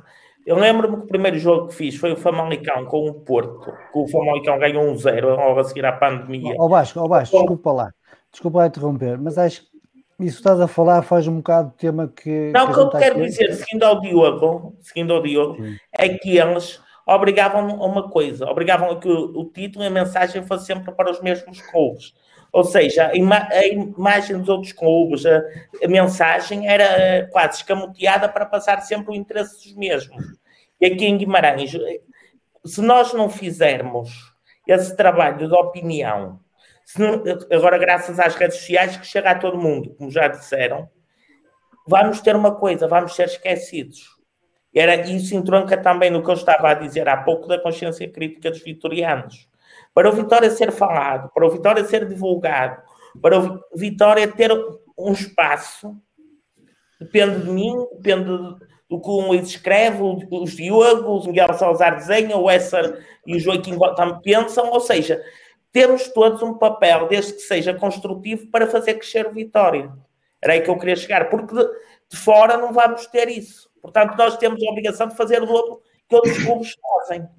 Exatamente. Eu, eu, esse, esse tema tinha já programado deixar mais um bocadinho para o final. Quando falarmos, tu ficas calado. já, já falaste, já falaste, ficas calado. Então foi isso. Queria só chamar agora à conversa o Diogo Freitas uh, e fazer-lhe uma pergunta mesmo direta. Eh, uma vez estávamos aqui a falar de pressões, uh, o Diogo era o gestor da, da página de Facebook Melhor de Vitória, que de repente desapareceu do mapa, ficou só o Instagram e se desapareceu do mapa precisamente por causa das pressões de, daquilo que publicava, ou se foi uma decisão editorial. Uh, eu, em relação a isso, eu tinha, criei a página do, do Facebook em 2013, mantive até 2020, tinha cerca de 18 mil gostos no Facebook, era das páginas mais, que tinha mais gostos do Vitória, e na altura das eleições, destas últimas, e eu decidi que queria colocar um, um, cada, algo de cada, cada lista. Exemplo, na, na, altura, acho que foi a lista da lista A, tinha partilhado algo em relação ao Fernando Sá e eu partilhei tal como iria fazer com, com os restantes. A questão é que não tive, não tive essa oportunidade. No dia a seguir, a minha página tinha sido bloqueada. Uh, até hoje não sei bem o porquê, não, não percebi. Foi assim um dia para o outro, é a minha página des desapareceu. É inveja do teu museu, pá. Não, mas... Então, uh, é mais um percalço que outra coisa, certo? Uh, não sei se foi alguém que, que, achou que eu ia apoiar aquela lista na página e decidiu bloquear, não, isso aí já não sei. Depois tem, que ser alguém com muito, tem que ser alguém, alguém muito, com muito peso no Facebook para fazer isso. Só sei não que é, depois, passado. Deve... Hum. E depois criei o Instagram, passado dois meses voltei a criar no Facebook, a página durou dois meses, voltou a ser apagada no dia a seguir. Então, eu vou dar uma dica. Então vou dar uma dica. Se tiveres outro perfil, não precisas dizer qual é, cria a página com outro perfil e adiciona-te passar dois meses como administrador. Nunca mais te faz, ninguém te faz nada. Ok? Como assim? São técnicas, Vasco. Depois, se quiseres, Depois também falo sobre isso. Mas, Mas Diogo, ao longo, ao longo dos anos que tiveste a página ativa, sentiste alguma vez alguma pressão, seja por, pelos, pelos, como é que é dizer, não é, não, pelos haters, digamos assim, uh, uh, ou, ou, foi, ou foi uma coisa calma? Eu, problemas sempre foi mais com pessoas de outros clubes que vinham comentar, uh, insultos e tudo mais. De, de mesmo vitorianos era mais era nas eleições. Quando havia eleições se eu não, se eu não, mesmo que eu não dissesse nada, alguém tinha que me vir uh, insultar ou algo mais em relação a isso. uh, eu no, no, Instagram não tive. É só gasóleo, um... só gasóleo e gasolina, Diogo. Tudo o que tu no partilhasses, Nossa Senhora. No Instagram nunca tive esse tipo de problemas, até hoje, já tenho há dois anos, mais ou menos, nunca tive problemas disso. Em relação a, não é pressões, mas a única relação que tive foi que tive pessoas do Vitória a perguntarem-me onde é que eu arranjava informação X ou informação Y porque achavam que podia ter sido alguém do Vitória a dar-me, e então eles queriam saber, mas nunca foi, foi questão apenas de eu pesquisar no Twitter ou algo assim e encontrava a informação. E foi só isso. Miguel, e os seus famosos cartoons, alguma vez lhe deram algumas chatices? Já me deram alguns, me deram alguns aborrecimentos, sim. Tenho a dizer, eu estava a ouvir há, há bocado as, aquilo que o Luís Cirilo estava a dizer e, e, e estava exatamente a pensar nisto. Uh, sobre, ele chama-lhe polícias de consciência, chama-lhe guarda pretoriana do tempo de, de Júlio César. E, e do Jesus. Exatamente. Eh, guarda pretoriana e agora mais recentemente numa série que publiquei até lhe chamava Os Gansos Negros. Um, e de facto são, são, são, enfim, é um grupo de pessoas que, que julgo que para mostrar serviço, para obter algum tipo de, de, de favorecimentos, enfim, não sei. Mas existe um conjunto de, de, sócios, que eu acho que são sócios, sócios e adeptos, que eh, esquadrinham completamente os, as redes sociais à procura de haver algum sinal de insurreição ou de alguma, alguma palavra contra o, o, o poder vigente. E, e sim, e já sofri algumas pressões. E já sofri pressões de dois tipos. Olha, sofri uma pressão de uma, de uma pessoa que eu na altura julgava que era minha amiga e que isto no tempo do Júlio Mendes, que era uma pessoa muito próxima de Júlio Mendes, e que eu em determinada altura eu tive inicialmente o Júlio Mendes nunca foi um presidente em quem eu tivesse votado. Uh, o, ou melhor, eu na, na, primeira, na primeira, na primeira na eleição do, na, na, primeira eleição do Júlio Mendes, em que o, o Luís Cirilo uh, fazia parte, era um, o seu principal vice-presidente, e por esse motivo eu votei no, no, no Júlio Mendes.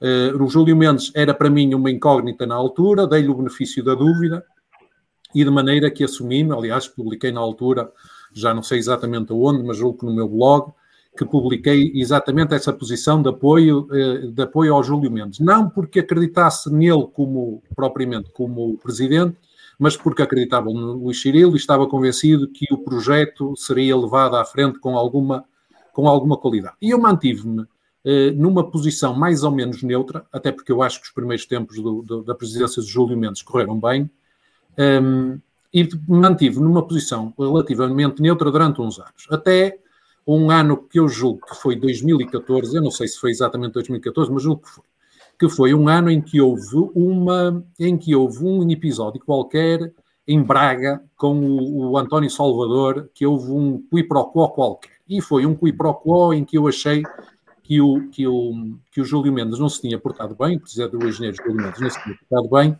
e fiz um cartoon, enfim, pouco simpático, em que o, em que o, o Júlio Mendes estava na, na palma da mão do, do, do, António Salvador e a levar chapadas do António Salvador. E, e, a, e a aceitar aquilo como como se fosse muito normal.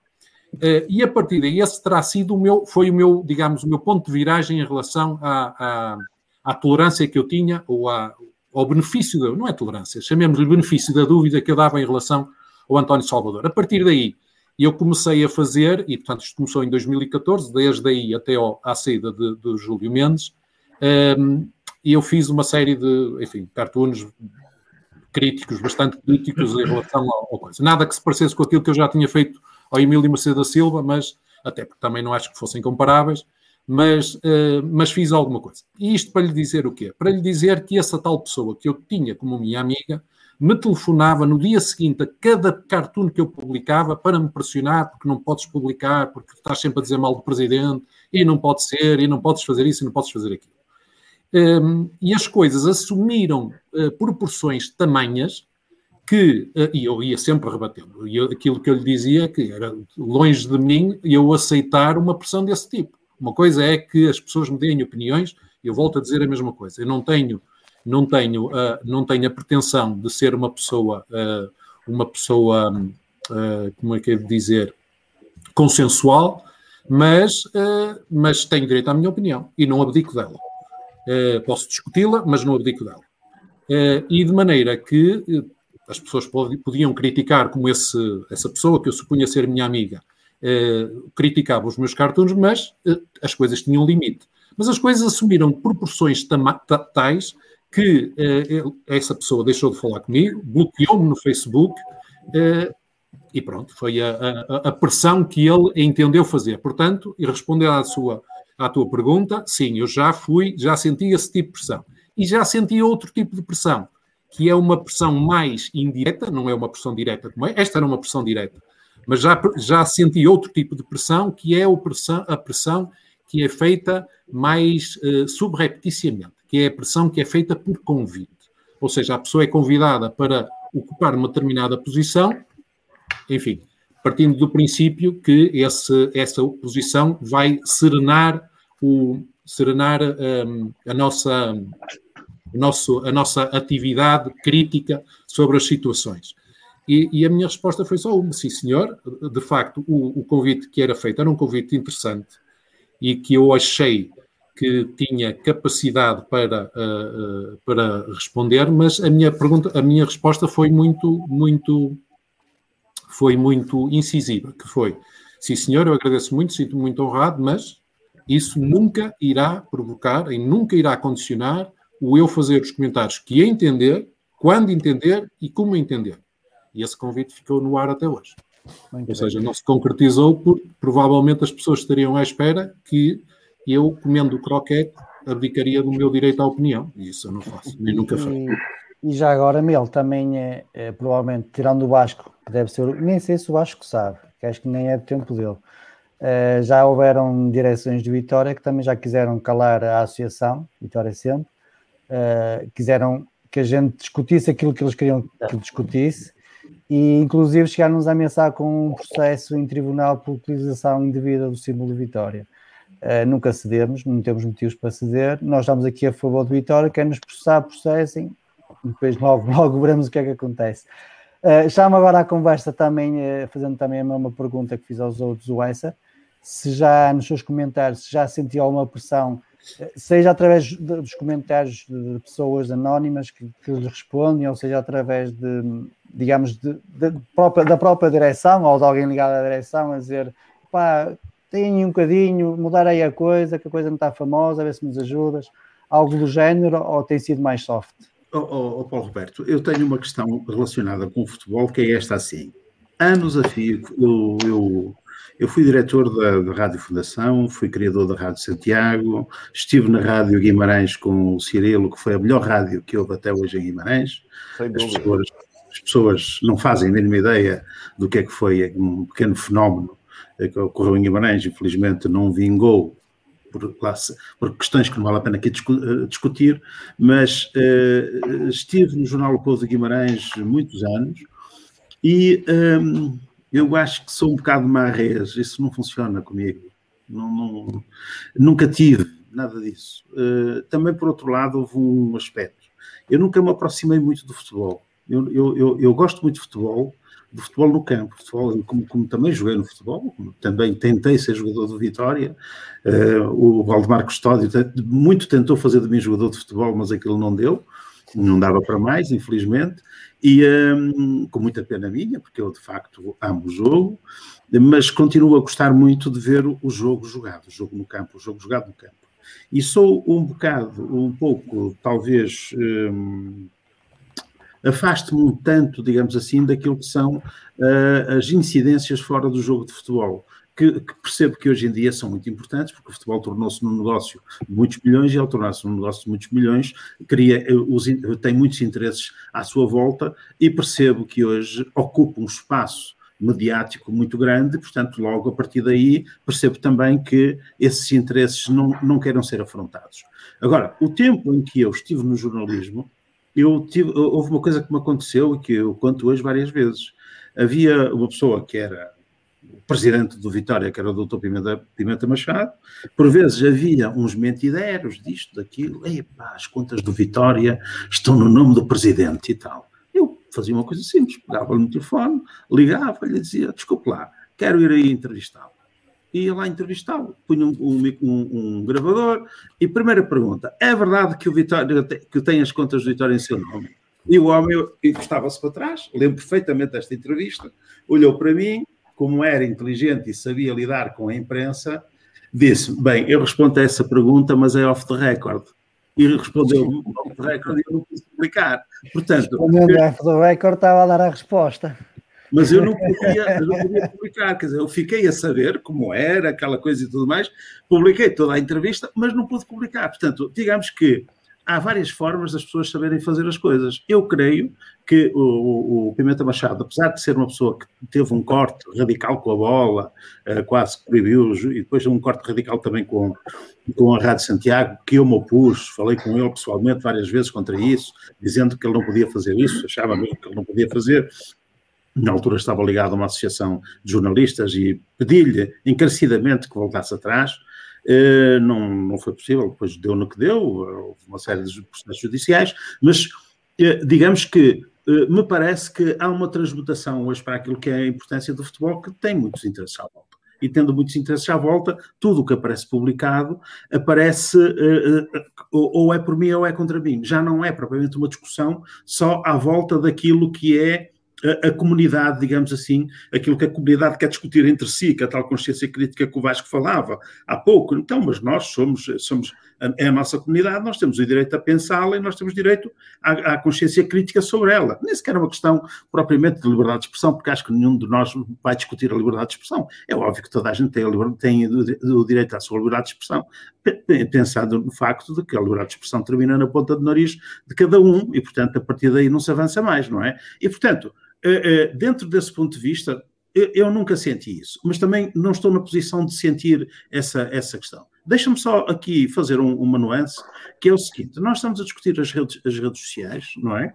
E, e o, tanto o Diogo, o Diogo, as, as, tuas perguntas, como as respostas do Vasco, e, e inclusive também como as respostas do Miguel e do, do, do Cirilo, já demonstraram que é, nós chamamos às páginas do Facebook a minha página, quando, eh, eh, na realidade, há a possibilidade de que, como aconteceu ao Diogo, alguém apaga-lhe a página. Ele não sabe quem. É, assim, Portanto, em, em termos técnicos, as páginas não são nossas, são do Facebook. A ideia da propriedade da página, que é uma coisa que nos aldraba. Aldraba-nos a nós. Porque dizemos a, no, a, minha página como dizíamos antes o meu banco. Infelizmente já ninguém diz o meu banco, não é? Eh, já ninguém quer dizer o meu banco. Mas continuamos a dizer a minha página como se fosse uma coisa nossa. E não é.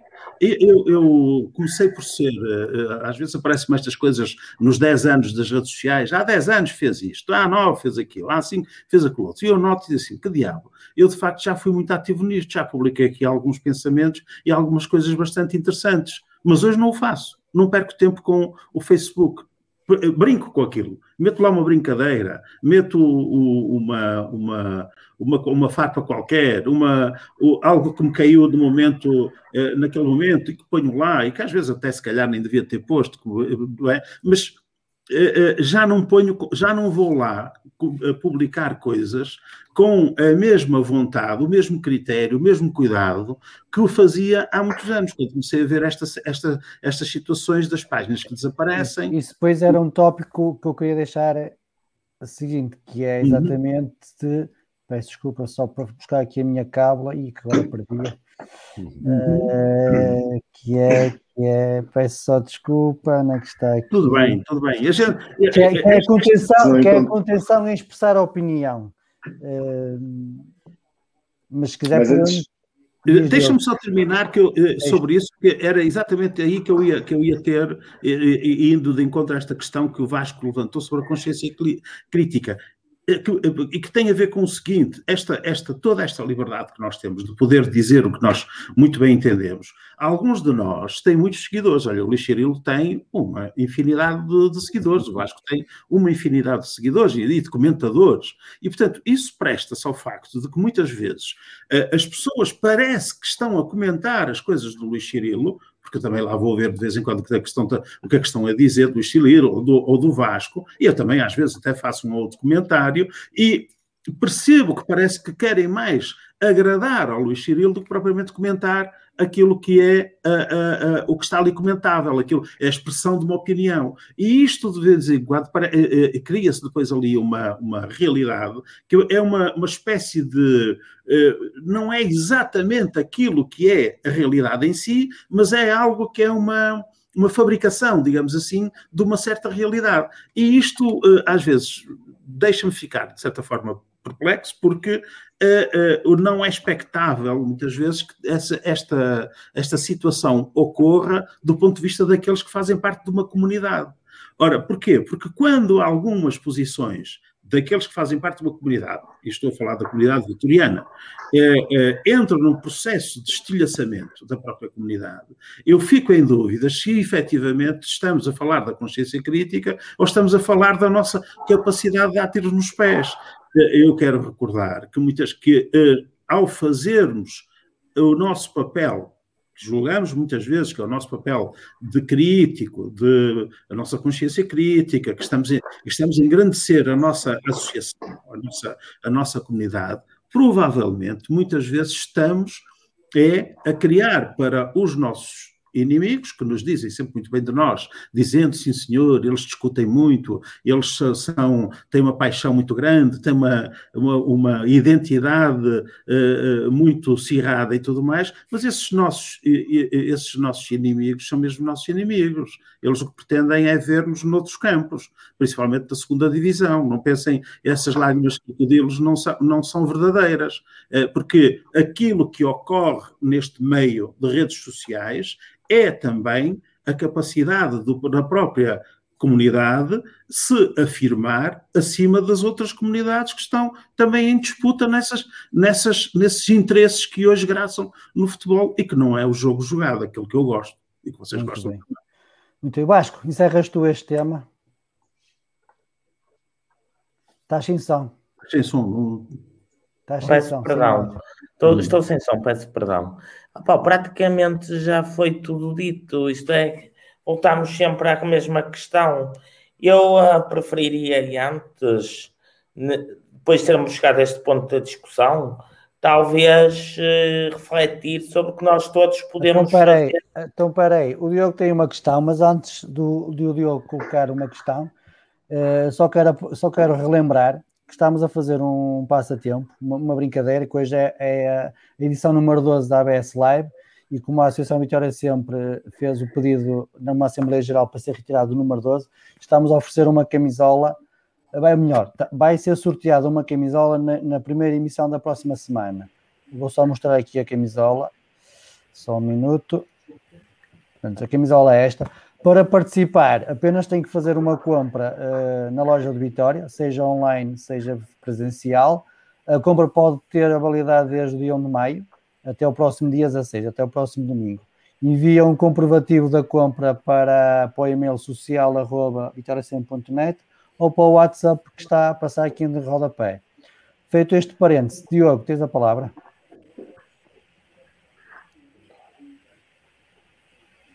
És tu, Diogo Leite.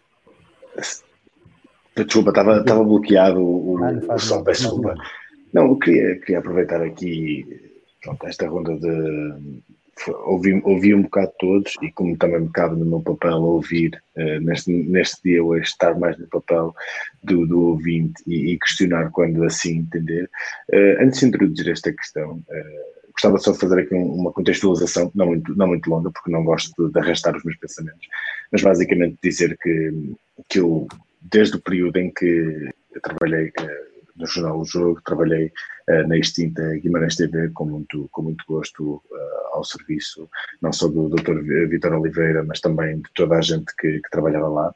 Mas desde, desde essa última aparição vá no jornalismo, eu afastei-me completamente. E afastei-me completamente porque, eh, primeiro de tudo, eh, não, não compactuo com muitas das coisas que se passaram no, no, no, que se passaram, que se continuam a passar no jornalismo português, mas também porque, acima de tudo, eu não, não, não, não dou, não tenho, vá lá, paciência para estes joguinhos e para estas guerrinhas intelectuais uh, e pseudo-intelectuais, assim vamos dizer, uh, nas redes sociais. Já, já não dou para esse peditório, uh, exatamente por não dar esse peditório é que quem me conhece, eu quando discordo de alguma coisa, quando me salta a tampa, quando fervo, eu ponho o meu post, mas eventualmente no dia a seguir apago, porque opa, acalmo uh, e simplesmente porque não estou para estar a responder, a, vem, vem o fulano de, de Santo Trocato e, e questiona-me disto, vem o outro de Brito questiona-me disto, vem o outro que até me conhece há 10 anos, mas vai se chatear comigo hoje porque, porque eu disse uma coisa tenho paciência para isto. Mas ponto isto, e feita esta contextualização, e tendo, aqui, tendo em conta aquilo que cada um de vocês disse, eu gostava de perguntar que, uh, ou seja, todos vocês, todos aqueles que, que, têm estes perfis públicos e que são pessoas que têm opinião, que não têm meramente uma opinião, uh, todos vocês falaram de facto de pronto, que, que, que as pessoas que escrevem. Uh, ou seja, falamos todos do facto das pessoas escreverem, criticarem, insultarem quem escreve. Mas e quando são, somos nós, ou seja, quando são os donos das páginas, a dar um moto? Ou seja, quando somos, quando somos nós a incentivar a, a, a criar a discordância, a, a discordar da discordância? Como é que isto fica? Como é, como é que vocês reagem? Como é que vocês reagem a, a esta pergunta? E, e, acima de tudo, há aqui duas pessoas essenciais que eu gostava de, de, de questionar sobre isto. A primeira, obviamente, é, é o Vasco, porque pela, pela, página que tem e pela, pelos muitos juízes que, que já recebeu, uh, mas também porque em, a certa altura já discordou da discordância.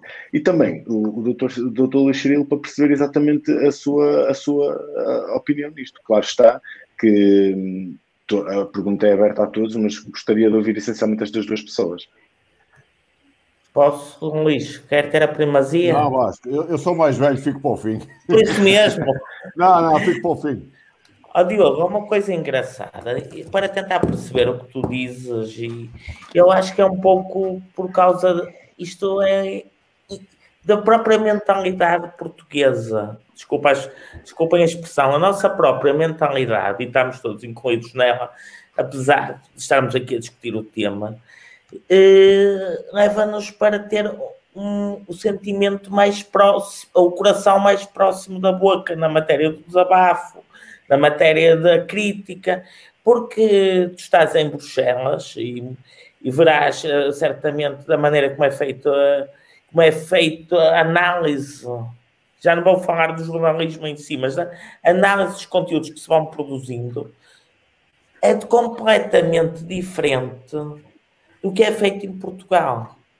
Ou seja, de, do, aqui há uma análise superior aos elementos, há uma análise superior ao, ao que é transmitido, à procura de uma contraposição maior, é, também é um bocadinho fruto da mentalidade de, de, dos povos. Nós aqui somos mais sanguíneos, somos mais, uh, somos mais espontâneos, somos mais, somos mais uh, uh, irracionais, se me é permitida a expressão, do que, do que outros. E aqui o que acontece é que eu vejo uma coisa que não gosto, vão logo comentar. E, e tu disseste muito bem, eu indignei-me com a indignação. Repara uma coisa, eu estou aqui como vitoriano, não estou aqui como economia do Gongo e às vezes as pessoas também têm uma certa dificuldade. Confundem, há confusão, sim. Eu sei, o meu papel de vitoriano é totalmente diferente da economia do Gongo e procuro cada vez mais o seja. Mas a questão é a seguinte: se eu faço, ou se, todo, se nós fazemos um conteúdo positiva, se nós uhum. fazemos, que até pode ser crítico, e agora, seja onde for, seja escrever na minha página pessoal, seja a escrever no, no Fórum de Vitória sempre, seja a escrever na Economia Globo, é pela positiva. A crítica pode estar, mas não é crítica maldosa, nada me move contra ninguém, acho que é nenhum de nós. Eu espero que do outro lado tenha esse retorno. Ou seja, se eu falei, se apresentei soluções, fiz perguntas, exige o mesmo. Obviamente que tal não sucede. O que acontece é o seguinte: as pessoas acham também, pelo facto de nós apresentarmos argumentos, atacarmos, ou entre aspas, o atacarmos, podemos ser atacados. Ainda no sábado escrevia na Rádio Fundação, não sei se algum de vocês leu, que eram umas linhas que não tinham nada de mal apareceu alguém a dizer que eu não devia falar contra a direção e a Rádio Fundação. Tinham, tinham, era antiética por permitir que eu atacasse a direção. Mas, no fundo não, é aquilo que falámos há um bocado também das expressões. Exatamente, mas desde que a democracia existe, eu, o que eu disse ali, vou dizer na Assembleia Geral em maio ou em junho. É, é o que eu penso. Eu não insultei ninguém, eu não faltei ao respeito a ninguém, eu não fiz imputações a ninguém. Disse o meu pensamento. O meu pensamento que é livre. E o Vasco Rodrigues Vitoriano tem um pensamento que é livre e que o transmite de uma maneira enquanto é vitoriano que não transmite enquanto está em economia do globo. Mas quer num sítio, quer noutro, não admite, não admite que os argumentos buçais, dos cartilheiros, dos Pedros Guerras, para utilizar uma linguagem mais figurada, apareçam a destruir o que uma pessoa faz. Por qualquer conteúdo que nós lancemos na net, os desenhos do Miguel, lá está, os textos do Diogo, a informação do outro Diogo, o pensamento vitoriano, tudo mais, deu trabalho, saiu da nossa propriedade intelectual, ao menos isso. nisso estamos a contribuir para o Vitória. E como dizia o Luís, eu acho um espetáculo, acho fantástico ver críticas de pessoas que vão ao Facebook delas não têm nada de Vitória. Ou se puseram, se puseram um post de 2005, eles vão comentar porque conhecem a história do clube. Conhecem a história do clube. A partir daquele momento está formatada para a frente. Eu não sei se algum de vocês experimentou. Se vocês colocarem um post, há aqui exceções. Está aqui uma que é o mais jovem de nós, que já disse isso, portanto, pode ser outra vez, que conhece a história de Vitória de Fio a Pavio. Mas se vocês colocarem um, um post, suponhamos, da equipa que ganhou a supertaça, 90% das pessoas que vão comentar são pessoas que viveram aquele tempo. Que não tinha, ou seja, e depois fazem outra coisa contrária, que é pôr em posse a dar uma opinião, aparecem todos a criticar, sem enquadramento, sem, sem fundamento, sem, sem nada, simplesmente uma hipótese, é deitar abaixo. É isso que temos que combater. E como é que nós combatemos? É continuando a produzir bons conteúdos, continuando a expressar o nosso pensamento, de modo que eles percebam que é esse o caminho. Muito bem. Luís Cirilo, queres dar a tua visão? É muito rapidamente, até porque de alguma forma o Vasco já disse o essencial. Eu quero crer que todos os oito que aqui estamos, e o Miguel, além de desenhar, também escreve e com muito humor e muito sentido crítico. Eu gosto tanto de, gosto tanto de ver os cartoons e as caricaturas como de ler os textos. Eu acho que cada um de nós, eh, dentro do seu estilo, da sua forma de estar, da sua perspectiva que tem do Vitória, a cada momento, se calhar numas alturas estamos todos de acordo numa coisa, se calhar noutras alturas estamos todos à porra e à massa, como se costuma dizer, porque não estamos de acordo. Eu acho que há um critério que é absolutamente fundamental eh, e eu quero crer que qualquer um dos oito o segue. Eu falo por mim, é, sou o único porta-voz de mim próprio, como costumo dizer, e, portanto, há um, para mim um critério que é absolutamente fundamental. Eu, antes de escrever um texto no blog, eh, no Facebook, de escrever uma mensagem no Twitter, ou de escrever, como escrevi noutros tempos, no, no Comércio de Guimarães, no Povo de Guimarães, no Diário, no Diário Disparate, no Jornal do Vitória e por aí fora, eu tive sempre um critério, que é o critério de aquilo que eu vou escrever é a favor, ou melhor, é em prol do Vitória, serve o Vitória, sendo um elogio à direção ou uma crítica à direção, sendo um elogio a um treinador ou uma crítica a um treinador. A minha baliza é esta: serve o Vitória, estou a dar um contributo positivo, estou a melhorar, a ajudar o debate. Se acho que sim, eu escrevo. E devo dizer que o Essar há bocado dizia com alguma piada, quer dizer, eu também não sou muito de me importar com as expressões. Eh, eu lembro-me que quando nós fazíamos rádio nessa saudosa, extraordinária Rádio Guimarães, o Essa também, eh, somos os dois desse tempo e dessa rádio, quantas expressões é que a gente não tinha quando ia para esses estados, para o país fora, fazer relatos no meio do público? Na, na Comissão de Fundos para o Vitória Maior, naquela cabine de madeira que havia na antiga bancada. A pressão é inerente ao jornalismo. E a é pressão é inerente. E a quem tem opinião. E Portanto, tem que haver uma resistência, dá-me licença só dizer que força, há uma resistência, que quem, quem, quem vem a este métier, e pode ser, pode ser jornalismo, eu aqui o que estou a falar é quem vem ao espaço público. Eh, as pessoas que vêm ao espaço público, eh, é verdade que nós habituamos a ter o, o cuidado de vir ao espaço público, trazer ao espaço público uh, algo que nós pensamos que seja alguma qualidade, podemos não a ter, mas ao menos esforçamos por isso, não é? E, e, e julgo que as, que as, redes sociais uh, estilhaçaram completamente esta ideia dos cuidados de, de, de vir ao espaço público.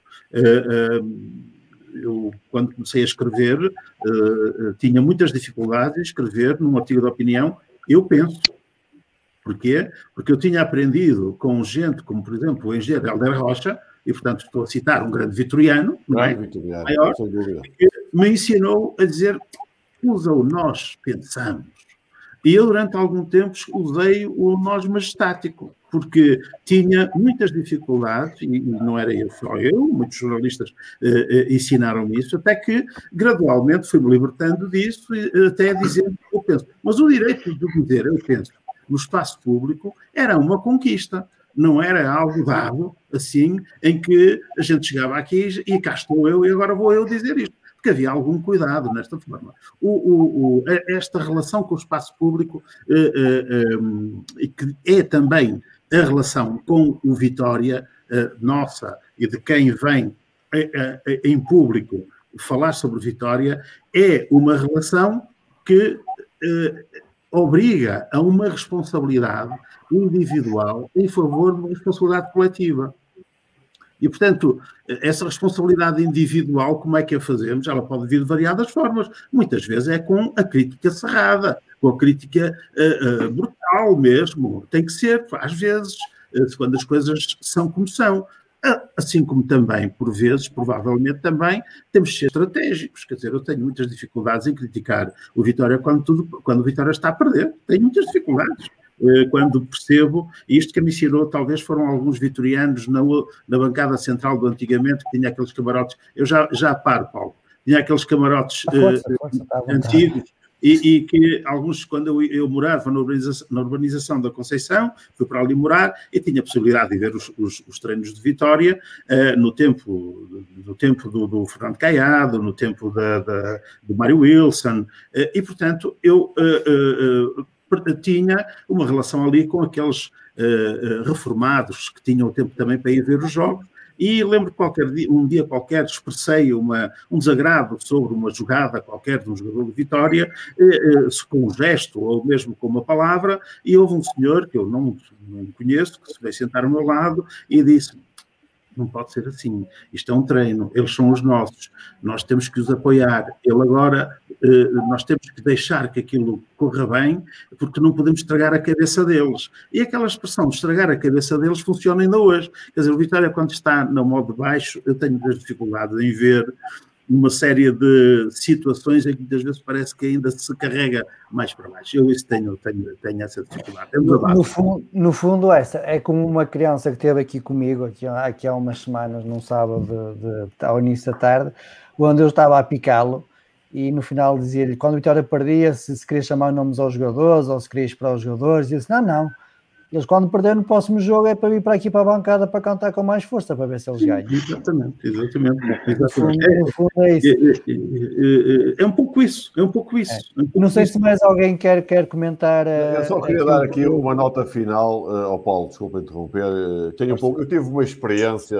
de vida muito interessante, que eu creio que os meus restantes amigos não terão tido, ou ainda não tiveram, melhor dizendo, que foi durante um ano ter um programa de televisão razoavelmente visto, participar num programa de televisão no Porto Canal que era eh, A Bola é Redonda.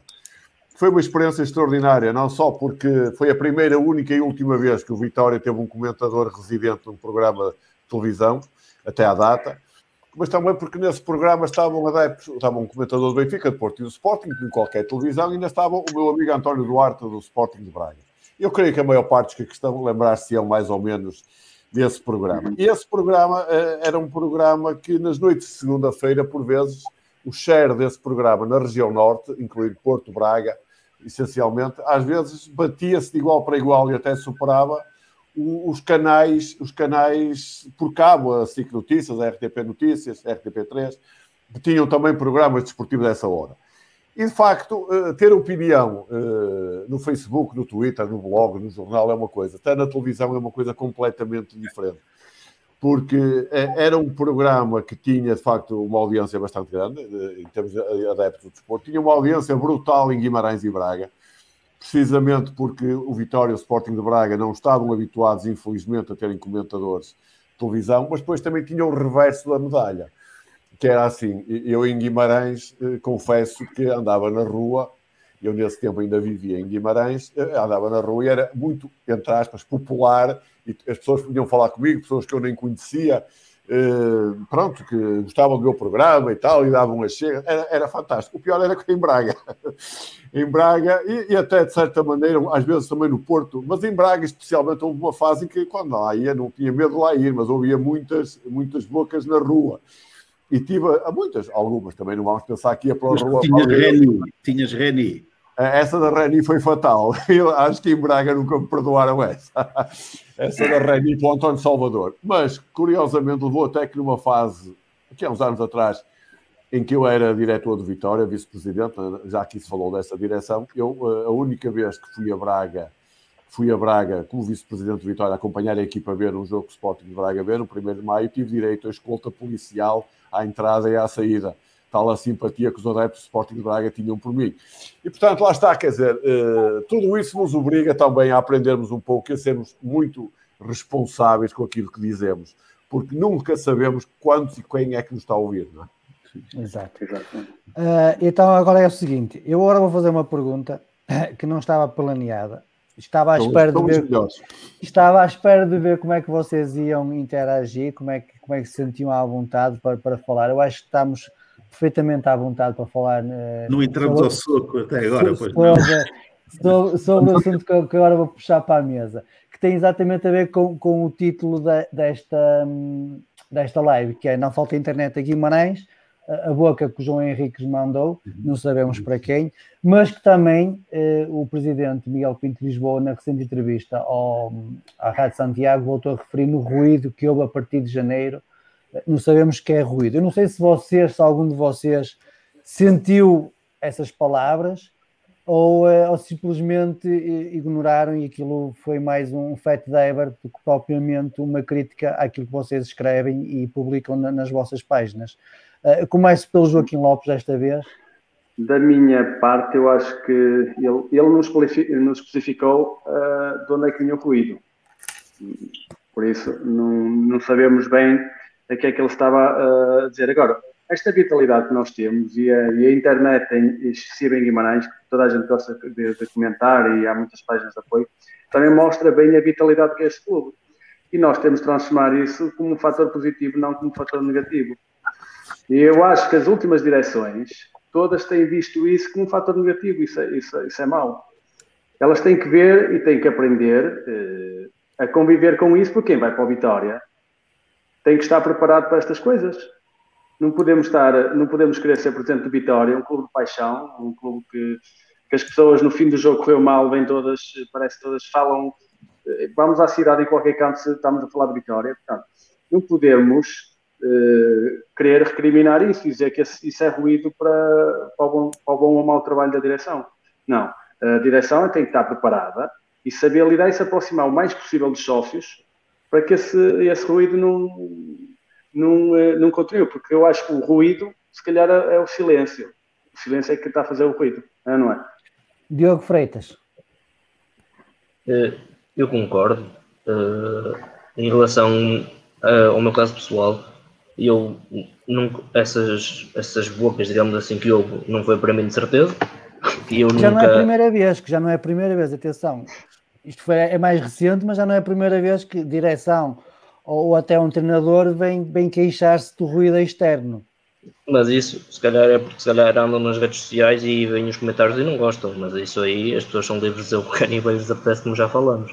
Eu, no meu caso, eu não faço críticas, não, faço nada, a única coisa que eu faço é colocar os resultados, apoio muitas modalidades, ao máximo que posso.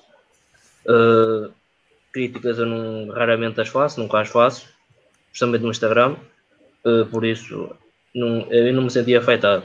Em relação ao, às pessoas dizerem isso, de, o presidente teve de falar ou assim, eu não sei uh, que, que, que pressões é que, ele, é que ele falou, ou mesmo o, o treinador, eu vi são os comentários normais que existem quando as coisas não correm bem em Guimarães. É os, os 500 comentários na página do Facebook do Vitória, pá, mas isso é o que é. Podia, podíamos ter o mesmo nível de comentários quando as coisas corressem bem, em vez de só termos 50, tínhamos também os 500. Mas já sabemos que isso não é assim, infelizmente. Mas, isso também, isso também, desculpa lá, mas, mas, isso também se nota, por exemplo, aqui nas lives, não é? O Vitória quando ganha, sim, é, sim. temos 50 ou 60 pessoas a, a, ver, mas quando perde temos 150 ou 200. Sim, sim. Portanto, claro, é um bocado da sociedade, concordas, Essa? Sim, uh, uh, há aqui uma questão que é verdadeira. O Vitória é um clube-região é um clube transversal. Uh, poucas cidades têm um clube como a Vitória. Lisboa não tem, por exemplo. Lisboa não tem um clube assim como a Vitória. Uh, o Vitória, uh, o único clube que se assemelha ao Vitória é o Porto. Eh, que são dois clubes de região, efetivamente, que uh, uh, aglutinam, digamos assim, a própria, a própria população. E tem outra coisa, que, vou dizer aqui um jargão, que transferem, do ponto de vista daquilo que é alguns, alguns arquétipos da própria cidade para o clube. Portanto, há, um, há, uma, há uma força da cidade que se projeta no clube. E, portanto, e, e que exige do clube que o clube seja algo que a cidade também quer ser. E isso, e isso cria, muitas vezes, uma grande dificuldade às pessoas que estão a gerir o clube. Eu tenho notado isso. E, e, e, principalmente cria porque existe uma certa incapacidade de perceber o papel dos próprios vitorianos no que diz respeito a, alguma, algum sentido de exigência que colocam no, na, nos objetivos do clube. Ehm, eu acho que eh, tanto o Júlio Mendes como o Miguel Pinto Lisboa têm alguma dificuldade em, em lidar com, com esta realidade. Eh, eh, talvez precisassem, por vezes, de ter algumas pessoas ao seu, no, ao seu lado, no, junto de si, que lhes explicasse que isto não é mau, isto não é ser contra eles, isto, isto é bom, isto, isto é o Vitória, o Vitória é assim, e há que aceitá-lo dentro desta, desta realidade. E, portanto, e, por outro lado, também há aqui uma outra vertente, e essa é uma vertente que eu vou bater ainda um bocadinho na tecla. Eh, estamos sempre a falar da nossa comunidade, até porque, sendo nós uma comunidade de traços e de laços tão fortes, eh, eh, qualquer circunstância em que apareçam, se apareça a estilhaçar muitas vezes esses laços, funciona muito negativamente depois do ponto de vista da própria comunidade. E, e, isso tem um efeito também muito negativo, por exemplo, ao nível daquilo que é a nossa equipa, a nossa equipa de futebol. Nós não, estamos aqui a falar de Vitória, mas estamos a falar da nossa equipa de futebol. E eu não tenho dúvidas absolutamente nenhumas que muitas vezes, quando, as, quando entra o período de crise, podemos ter este, esta época como exemplo, nós começamos muito mal, uh, um ano, quase todos nós estamos aqui, olhamos para aquilo e assustamos, e, repentinamente, como se fosse um milagre, aquilo até encarrilou. Mas nós continuamos a ver que estava ali a funcionar alguma dose daquilo que é o futebol. Como dizem, a malta diz, ah, é futebol. Estava, o é-futebol estava a cair para o nosso lado. Até que o é-futebol começou a cair para fora do nosso lado, porque manifestamente eu creio que houve muitos erros no planeamento desta, desta época, que agora vai terminar, e que deve servir de lição para a própria direção do, do Vitória. Eu creio que, que o Miguel há de pensar bem, bem nisso. Já não está neste momento já a tomar decisões no sentido de rever algumas ideias que tinha no início e que, e que manifestamente não, não deram resultado, e que, mas essas uh, revisões também devem incluir uma revisão de si próprio no que diz respeito à compreensão da dinâmica do Vitória, desta dinâmica que não deve ser vista como algo negativo, na minha opinião, e, mas sim deve ser visto como algo positivo. É a força do Vitória. Muito bem. Miguel, queres dar a tua opinião? Sim, eu, eu acho que a pergunta que tu colocaste tem, tem, tem muito a ver com aquela que o, que o Diogo tinha posto sobre, sobre, enfim, se nós não estaríamos a promover a discordância do, do a promover a discordância quando fazemos alguns comentários. E eu, eu não promovo, eu vou, vou falar por mim, obviamente é, a pergunta é dirigida a mim, e eu não faço, eu não tenho propriamente uma agenda. Não tenho agenda porque não tenho uh, aspirações dentro do clube, eu faço aquilo que quero, não quero mais do que aquilo que faço, e portanto não tenho qualquer tipo de agenda. Não há nada que me mova, mas também não me, não me oriento por agenda de ninguém eu, eu, aquilo que eu faço ou deixo de fazer, quando faço e quando não faço, tem única e exclusivamente a ver com as minhas emoções, com aquilo que eu entendo que é que me apetece escrever, que eu julgo que é apropriado e, portanto, e, e obviamente assumo a responsabilidade por isso. Mas uh, e, e, quem eventualmente ler aquilo que eu escrevo sabe, se me fizer alguma justiça, que eu tanto critico como elogio. Eu não tenho uma apetência uh, especial pela crítica.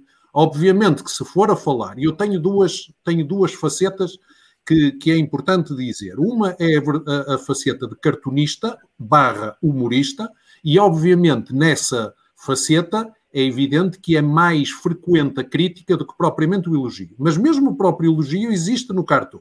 E eu podia dar exemplos de imensos cartoons que fiz que são elogiosos.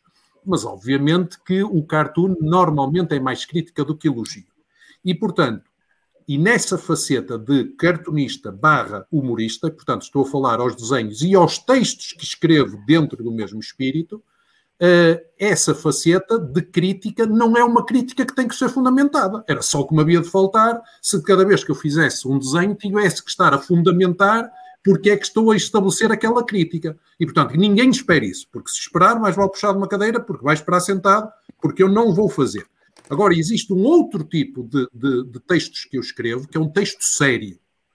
E o texto sério que eu escrevo pode ser difícil para as pessoas perceberem quando é que eu estou a brincar e quando é que estou a falar a sério. Mas isso é um problema que as pessoas têm que resolver, porque eu não vou pôr nenhuma chamada de atenção, agora vou falar a sério, agora estou a brincar. As pessoas têm que ter inteligência suficiente para perceber se tem ironia metida, se tem. E há muita dificuldade em entender isso. Aliás, esse é um dos problemas desta grande conflito, de, conflitualidade que existe nas redes sociais, é as pessoas não perceberem aquilo que leem.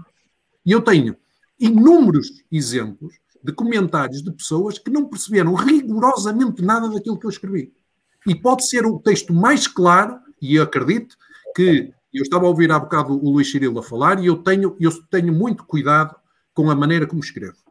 Eu revejo os textos que eu escrevo são revistos dezenas de vezes. Normalmente nunca publico no mesmo dia em que escrevo o texto. Espero pelo dia seguinte, faço uma revisão, porque quero, por um lado, tenho algum brio na forma como escrevo, não quero dar erros ortográficos, quero ter uma construção frásica, enfim, que não me envergonhe, e depois, para além do mais, e essencialmente, quero que se perceba e que as pessoas entendam aquilo que eu quero dizer com este texto. Mas sempre que eu faço estes, estes, estas críticas em texto sério, é uma crítica fundamentada. E eu desafio quem quer que seja, e eu não apago eh, posts que, que, que escrevo no Facebook, e eu desafio qualquer pessoa a descobrir um post sério, um artigo sério que eu tenha publicado na minha página do Facebook, que tenha, que seja crítico e que não esteja fundamentado.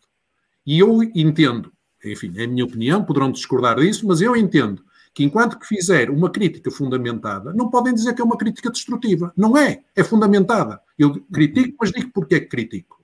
Agora, as pessoas não têm que concordar comigo. Isso faz parte, da, da obviamente, da, da, opinião delas. Mas não, eu não, não posso concordar que, mas que. É, é, e agora volto à questão do, do Diogo, quando disse não é promover a discordância. Não, a minha crítica não promove a discordância. Se as pessoas forem civilizadas como eu, a fazer a crítica, porque eu também desafio quem quer que seja a descobrir algum tipo de ofensa num texto sério que eu escrevo. Não confundir com os textos humorísticos ou com os cartoons, que têm sentidos figurados, e isso aí tem que ser tudo uh, relativizado.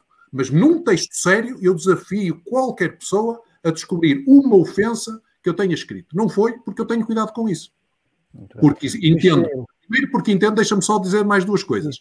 Entendo que, quanto mais não fosse, porque entendo que quem está, quem eu critico, tem filhos, tem pais, tem irmãos, tem mulher, e eu não tenho, não tenho o direito de fazer. Primeiro, não faço por uma questão de educação, mas também nunca o faria porque respeito demais as pessoas, eh, quer os próprios, quer a família das, das pessoas que têm. Deixa-me só, deixa só um acrescento ao que o Miguel disse e reforçar isso, o que, ele, o que o Miguel Salazar disse tem a ver com um aspecto e que nós não podemos deixar passar também aqui, uma vez que estamos numa discussão eh, que, para além de fraterna, também é uma discussão eh, em busca da verdade. É que nós somos uma sociedade com eh, uma alta iliteracia.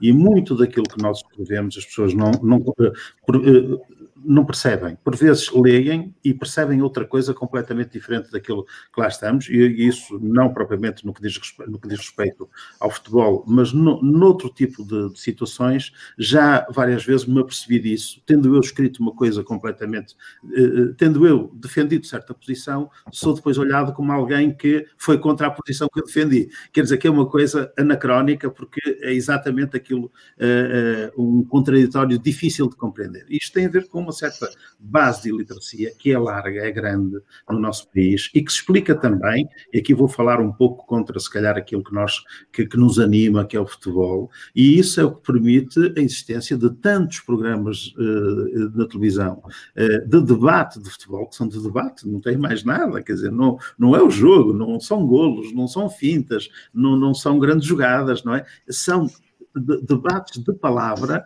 em que as pessoas se atiram às vezes umas contra as outras apenas e que têm audiências imensas e que ainda hoje alimentam as televisões uh, e que as televisões obviamente não podem prescindir porque têm audiências uh, uh, tão grandes fruto dessa iliteracia. E isso é um, um toque que, que, o Miguel Salazar está a dar aqui, muito importante e que devemos ter em consideração, porque em muitas situações não é aquilo que nós escrevemos que provoca a, a, a reação, mas são todas, todos os comentários que vêm ali, que às vezes fogem completamente ao, ao, ao foco que nós queríamos dar ali a uma discussão e que uh, uh, baralham tudo e criam depois uma situação em que parece que as pessoas estão todas umas contra as outras. Desculpa, Luís Cirilo.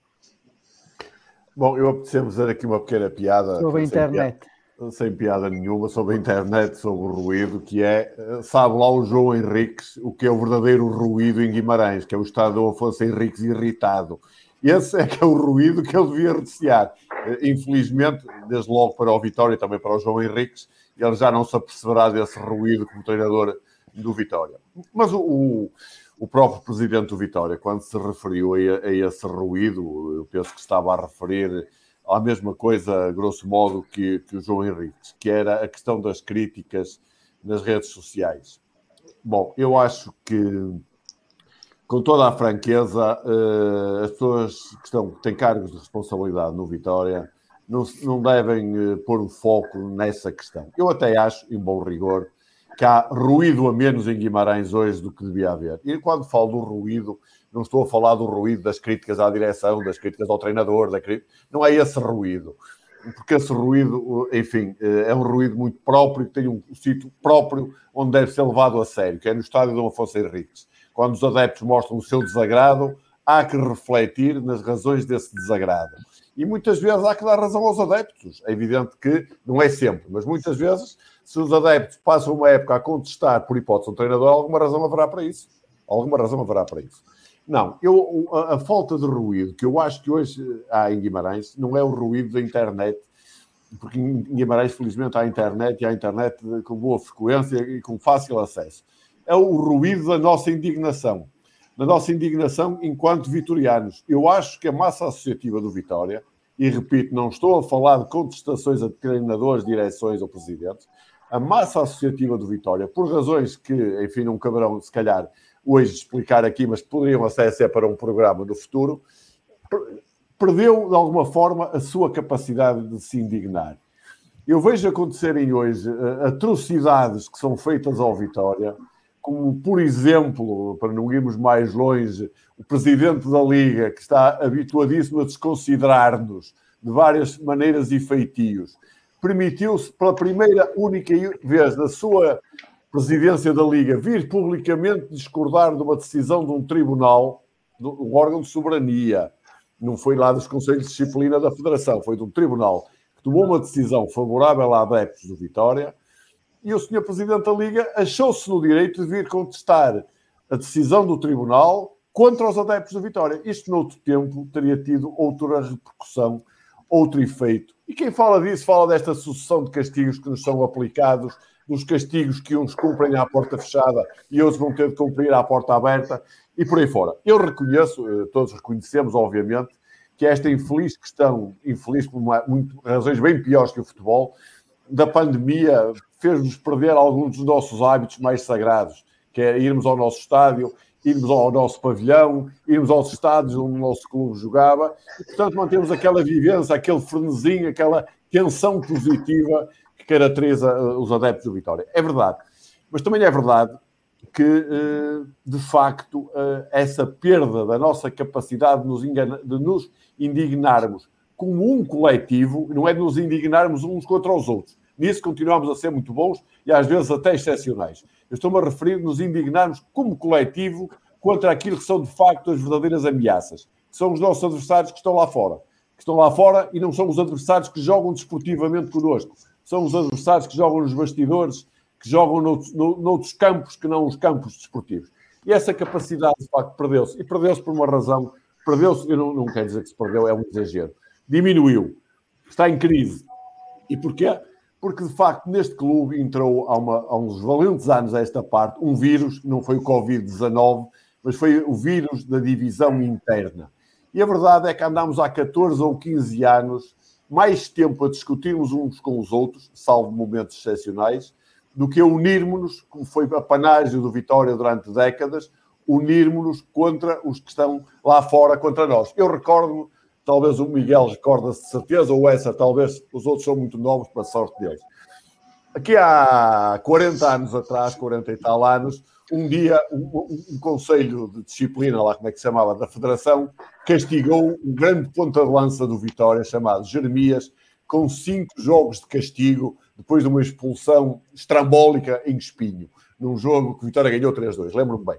Conclusão: saíram milhares de vitorianos à rua a protestarem contra a Federação, contra a disciplina, contra o castigo aos Jeremias.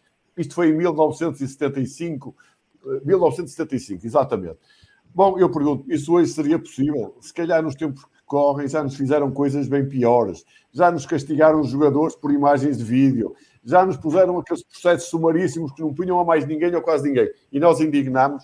Não, não nos indignamos. E se calhar o grande desafio que se põe hoje a quem lidera o Vitória, e quando se fala de liderar o Vitória, não se fala apenas do presidente da direção, eu não sou nada adepto do presidencialismo, quem lidera o Vitória, a direção do clube, é eu, se estivesse no lugar dessas pessoas, hoje a minha grande preocupação, além de de construir equipas no futebol, no handball, no voleibol, no basquetebol, competitivas, capazes de honrarem os nossos pequeninos.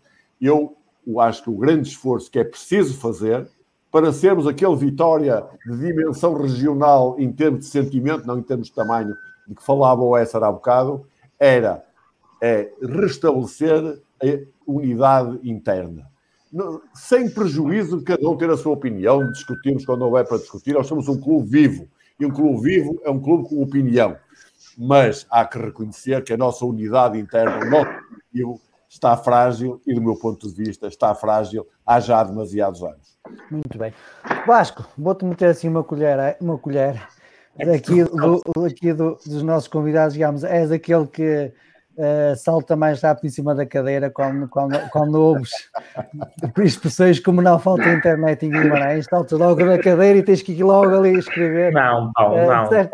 Eu estou a brincar contigo, estou a brincar eu contigo. Sei, eu sei, estou a brincar sei, contigo. Né? A gente já te conhece há alguns anos e como a gente já conhece há uns anos, eu Sim, aproveitei a deixa para brincar um bocado contigo. Mas, de certa forma, sentiste uh, que estas bocas, digamos assim, do João Henriques e do Presidente eram para, para nós, para nós que, que comentámos nas redes sociais, ou era como, como estamos aqui a falar, era mais para, para fugir ao assunto, digamos assim? Oh, Paulo, eu acho que a questão das bocas do João Henriques, e agora vocês falaram na generalidade e um pouco abstraindo a questão, mas na prática deveu-se uma miríade de fatores que levaram a que isso acontecesse. Começou logo o facto de não haver gente no estádio. O facto de não haver gente no estádio levou a que o João Henrique não percebesse a força de vitória desde que cá chegou. Esse é o primeiro ponto. Segundo ponto, se houvesse gente no estádio, certamente à hora do jogo não estavam a escrever na internet. Ou seja, em vez de apanhar a crítica na internet, apanhava com uma chuva de lenços brancos, certo ia de custar mais verde com certas coisas. Terceiro, o direito à indignação. Todos nós temos direito à indignação o futebol, o futebol é um é um microcosmos dentro deste cosmos, ou seja, é, é uma mini sociedade, ou seja, se as coisas não estão a correr bem, é, é assim que é, que é a transmissão dessa emoção. João Henriques, a verdade é essa, continuando no caso específico, chegou a Guimarães com uma estrutura preparada para um clube como o Vitória. Não vou discutir as questões táticas dele, que demonstravam isso. Era um treinador fechado, era um aliás, ainda há pouco o Isaac dizia que o treinador não sabia falar inglês. É uma coisa aterradora no Vitória. Um clube com a quantidade de estrangeiros que tem, com a projeção que tem, deve ter um treinador capaz de exprimir, estar em qualquer lugar. Olharmos nisso. Uh, mas o João Henrique, além disso, não tinha capacidade intelectual para ser treinador do Vitória no aspecto de aguentar críticas, no aspecto de aguentar pressões, no aspecto de conseguir uh, ser rebatido. Tudo isso levou a que o treinador perdesse o controle e tivesse aquelas declarações estapafúrdias. Jogávamos contra o último classificado na altura da Liga. Foi uma vitória por 2-1 em que estivemos a perder, foi sofrida. E aconteceu o que aconteceu a seguir. Perdemos cinco jogos seguidos, João Henrique foi embora. Ou seja, ele nesse momento perde o, o, o balneário, perde os sócios, fica isolado no clube. Há outra questão importante. Há, há bocadinho o Luís dizia que hum, o Vitória deve informar, não deve ter uma política de opinião. Mas a verdade é uma. Nós sócios somos livres da nossa opinião, somos livres de hum, exprimir-nos, muitas vezes em contra-corrente, contra-corrente contra, contra a corrente, mas a verdade é uma. Vemos o Benfica, vemos o Porto, vemos o Sporting, vemos o Braga, que tem newsletters, ou seja, transmitem opinião para os sócios. Vê-se que há... Eu não vou dar a minha opinião sobre as letras deles. Eu, eu, queria, eu queria era perceber se são eles que estão certos em temas, em transmitir a opinião, transmitir uma opinião vinculada da direção, de quem está lá dentro e que os sócios podem partilhar ou não e podem debater se não concordarem. Rebater. Para isso também existem as redes sociais, estamos aqui a debater há quase duas horas ou se a página deve ser, deve existir uma página como existe do Vitória, em que limita-se a colocar as informações, como o Luís falou também, às vezes nem sempre.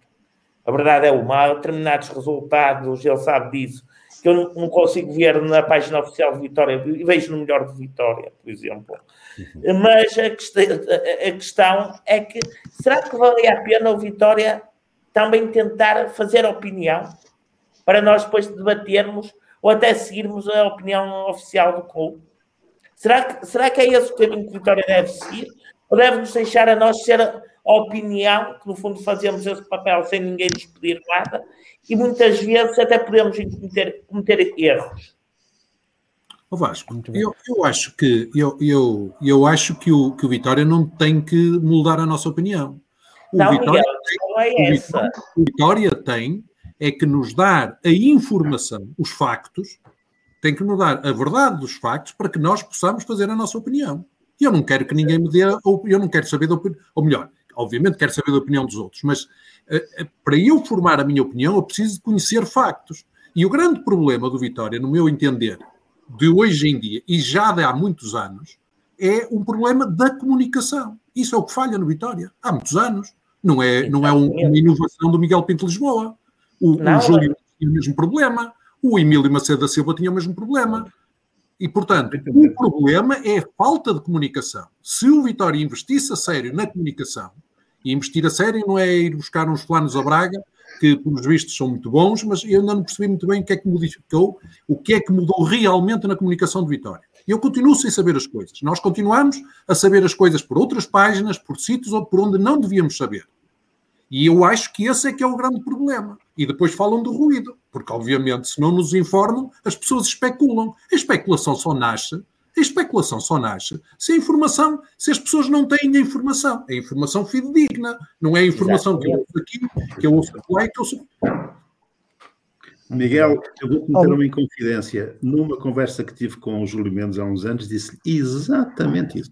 O Vitória peca porque é um espaço um espaço de informação que o Vitória tem que ocupar, porque o Vitória é um clube importante, uh, as pessoas querem saber coisas do Vitória, então os vitorianos ainda mais, e, um, e, mas não só os vitorianos, E se o Vitória não produz informação para colocar no espaço informativo, o que vai acontecer é que dá, uh, uh, o espaço fica, fica em aberto e permite depois a especulação, uh, que apareça todo um, um, um naipe de, de, questões que muitas vezes depois criam uma certa entropia e levam então para uma circunstância em que as pessoas se colocam todas umas contra as outras porque estão a falar de algo que às vezes nem sequer é nada, mas tem a ver tudo com esse princípio. É que o Vitória tem um espaço de informação, de exigência da informação, há um espaço que exige que o Vitória esteja lá presente e o Vitória não pode deixar de estar presente. Assim como vai muito de acordo com aquilo que o Luís Cirilo diz também, porque o Vitória, sendo um, um, uma, um, esse clube que nós todos estamos a ver, um clube de cidade, um clube com uma massa de associativa tão grande, acaba por ser uma comunidade que se revê entre, entre si, com laços fortes, e, portanto, isso faz com que o Vitória também é um sistema que não pode, não pode ficar fechado. Se fica fechado, entra em entropia, portanto precisa de escape. E o escape é informação. Muito Isso Vitória não produz essa informação. Oh, Paulo, deixa-me fazer aqui uma coisa, por favor. É, é, é, é, é o é tema que eu quero lançar. É Deixa-me só dizer uma coisa, por favor. A informação estamos de acordo. A questão é a seguinte que levanto.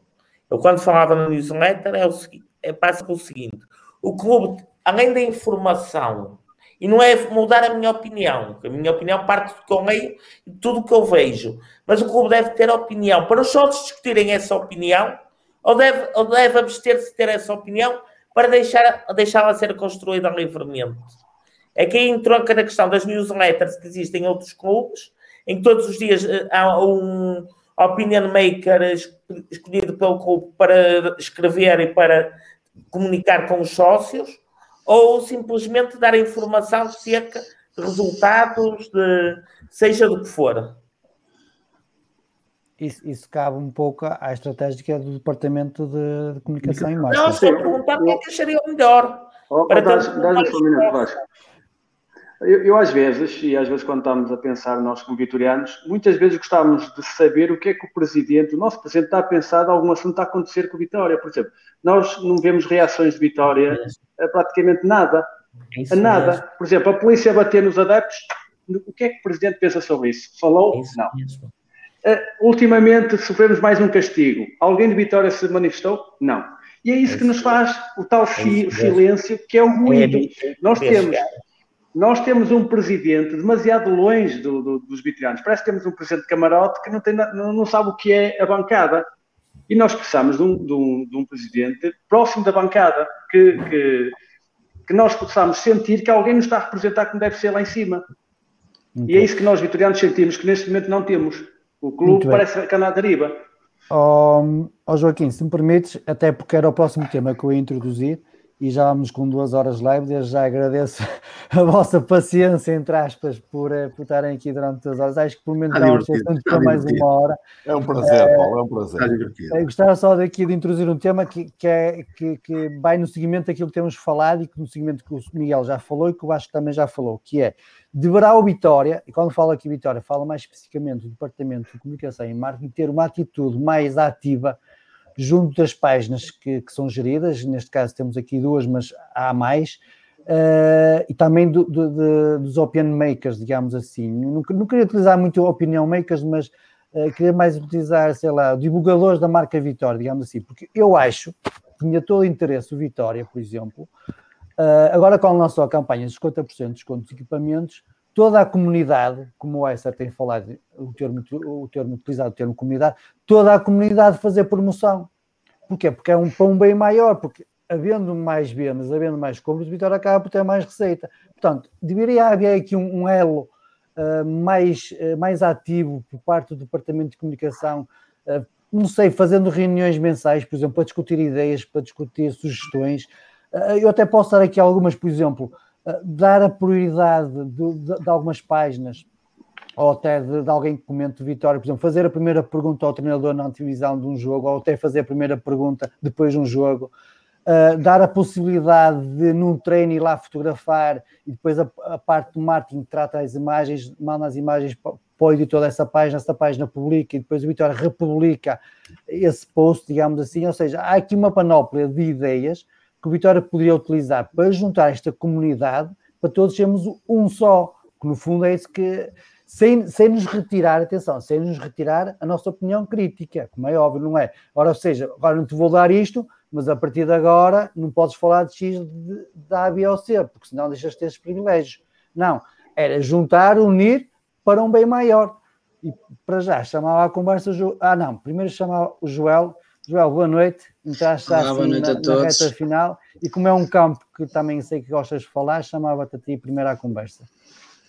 Boa noite a todos, é um prazer estar aí estar com vocês, com os excelentes vitorianos, grandes vitorianos que aqui, que aqui estão. Uh, isto é uma área que eu, que eu gosto e que tenho algum domínio, e acho que o Vitor, apesar do reforço que fez na área da comunicação, e isso nota-se pessoalmente nas redes sociais que, que cresceu ou melhorou pelo menos, Instagram e Facebook, há mais posts, mais divulgação, mais fotos acima de tudo e pequenos vídeos em termos de comunicação para o exterior, ou seja, que estavam a falar agora do Vitória passar informação, do Vitória dar. Eh, nós raramente temos informação sobre exemplo, jogadores lesionados. Uma questão, já nem vamos partilhar os jogadores lesionados, tirando aquele pequeno texto quando sai a, quando sai a, lista dos jogadores convocados. Uh, não tens informação se o jogador está prestes a voltar, se o jogador não está, não tens nada dentro do clube que te, que te passe que te passa informação. Mas que este é um, um exemplo que temos mais. Mas o Vitória vive muito longe em termos de comunicação, como, como o Joaquim estava a dizer, o Vitória vive muito longe do, em termos de comunicação, seja o presidente, seja a mesma estrutura do clube, vive muito longe do, do adepto comum. Se o Vitória não passa aquela informação, não dá uma união entre, entre o clube e o adepto comum do, do Vitória. Uh, e isso depois faz com que se divulgue e que se ande aqui à volta, como estávamos aqui a falar, de, de divagar e haver mais informação sobre, sobre estas situações. Uh, eu concordo com o que o Vasco estava a dizer da newsletter. Nós devíamos saber a opinião de quem está à frente do Vitória, seja dos departamentos, seja do presidente. Eu não tenho que ser o presidente a ser a voz do clube. Se o presidente não tiver essa, essa capacidade enquanto pessoa porta-voz, digamos, do, do Vitória. Não teria problema nenhum em Vitória ter um, alguém pago, devidamente profissional, para ser a imagem do, do clube no dia a dia, ou seja, ir a uma conferência de imprensa. Este o caso que tivemos agora do castigo, não pode sair um, um pequeno texto no, no site Vitória, que é visto praticamente só por nós e não tem divulgação nenhuma na televisão. Ou seja, teríamos que ter feito algo de forma diferente, lá está, as newsletters circularem pela, pela imprensa, uh, o Vitória ter feito uma, uma, uma, um comunicado, mas, ou pelo menos em vídeo, fazer uma, uma conferência de imprensa para, para mostrar mais, mais indignação. Quanto àquilo que estavas a dizer, por exemplo, de ter apoios de páginas, uh, tendo em conta que o Vitória não, Viva... Não é bem apoios, é mais um... Não, quando digo apoio é uma, ligação, uma uma parceria Pronto, uma parceria entre o Vitória e as páginas, ou as associações. Eh, nós vivemos muito acima de tudo da cidade, ou seja, o adepto do Vitória é um adepto que tem, ou é, ou é de Guimarães, ou tem raízes cá. Raramente tens alguém que não tem qualquer raiz cá. O Baixo São Pedro de Falgueiras, mas tens raízes aqui, eh, e como a maioria das pessoas que, que, são, que são vitorianas. Por isso, quanto maior divulgação, vai trazer união entre, entre entre o adepto comum e que segue estas páginas, eu não conhecia o, o Diogo e sendo um seguidor da página dele, ou seja, como eu, se calhar, imensas pessoas, se tiver, e ele faz um excelente trabalho em termos de divulgação das modalidades, havendo este tipo de parceria, chega informação que o às vezes não passa. Uh, acabávamos por ter mais informação, mais gente a falar sobre o Vitória, se calhar pessoas que normalmente até nem, nem costumam falar. Quanto mais falamos de Vitória, mais o Vitória será divulgado e mesmo para passar para fora do Conselho, uh, acaba por ser mais fácil. Por isso, eu acho que aqui o, o Vitória tem que mudar alguma coisa na, na, estratégia, seja na questão das vendas, como estavas a falar da, da promoção. Por exemplo, nós, eh, se não fosse falado aqui na, na última live que fizemos, eh, só passar dois dias é que o Vitória divulgou a promoção do, dos equipamentos não faz qualquer sentido uh, saberes através de uma live de uma associação e não teres logo no dia que o Vitória faz a, a campanha de, de descontos, uh, não haver uma partilha na, nas redes sociais, não haver logo uma partilha com destaque no, no, no site, ou seja, andamos aqui um pouco à deriva né, em termos de comunicação. Uh, por isso acho que há muita, muitas soluções que se possa criar. Haja a vontade de quem no fundo manda no, no clube. Muito bem. Se puder falar. Queres falar tu, Diogo, primeiro? Posso? Podes, podes, podes. Só, só para primeiro agradecer o comentário do Joel, agradeço. Uh, mas, por exemplo, eu não sei se repararam, o Vitória na, no site, nas, nos plantéis que tem da equipa A, da equipa B, tem até aos iniciados, tem lá as faltas do, dos plantéis, dos atletas. O Vitória, pelo menos até março, essas faltas eram alteradas constantemente. Havia jogadores que, que por exemplo, os coreanos desapareceram de lá, umas carinhas desapareceu de lá, vários atletas foram desaparecendo, o Vitória não comunicou a saída deles, outros que entraram para a equipa de Júniors, etc. O, por exemplo, o atleta que veio da Estónia, que eu encontrei essa publicação no Twitter, publiquei, e o Vitória não, nunca anunciou essa contratação, por isso, e ele, ele jogou esta semana e apareceu a foto dele do nada na, também na, no site. São essas pequenas coisas que acho que o Vitória poderia melhorar, não custava nada colocar uma, uma informação no site dizer jogador X, Y, Z são fortes do Vitória para as próximas épocas, em vez de estamos a.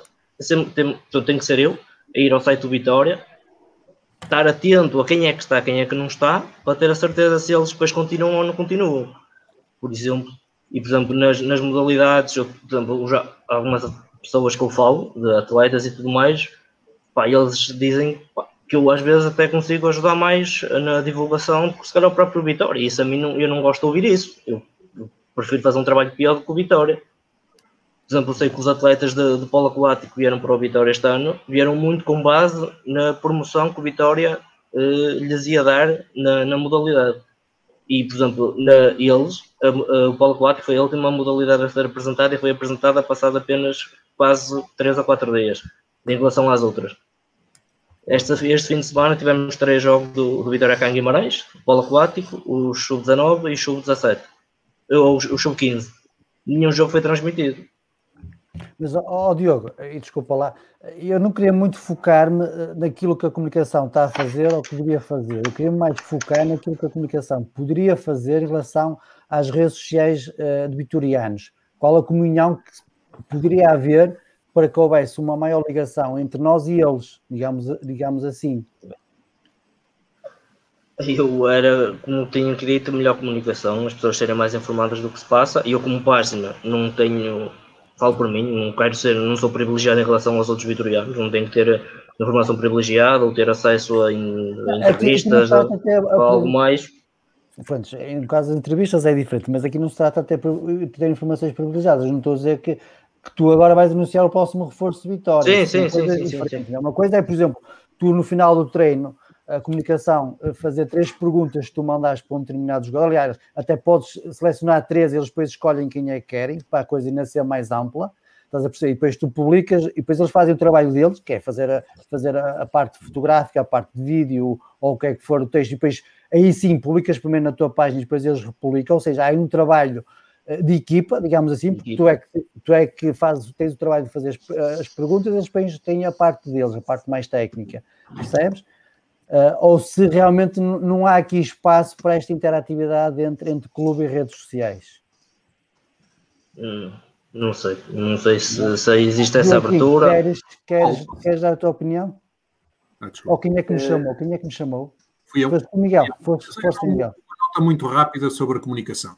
Eu acho que a comunicação do Vitória tem que ser muito mais do que isto. A comunicação do Vitória não pode ser só resultados, aquisições, etc. Não é essa parte que, quer dizer, isso é uma parte importante. Obviamente que eu todos os dias quero saber pela página do Vitória ou por algum meio que seja diretamente do meu clube, quero saber os resultados, quero saber as aquisições. Obviamente é por aí que eu tenho que saber. Não tenho que saber por muito, e eu tenho muito respeito pelas páginas de, de, de, das vossas páginas, e acho que são muito importantes para, para, o, para, o, para ampliar as notícias do clube, mas não podem ser as primeiras páginas a dar essa informação. A, a informação é da responsabilidade do clube.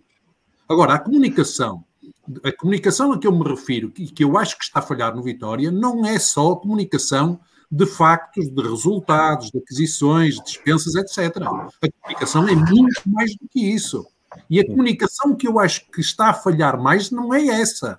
É exatamente a outra, que é tomadas de posição, esclarecimento de, de situações. Essa é que está a falhar.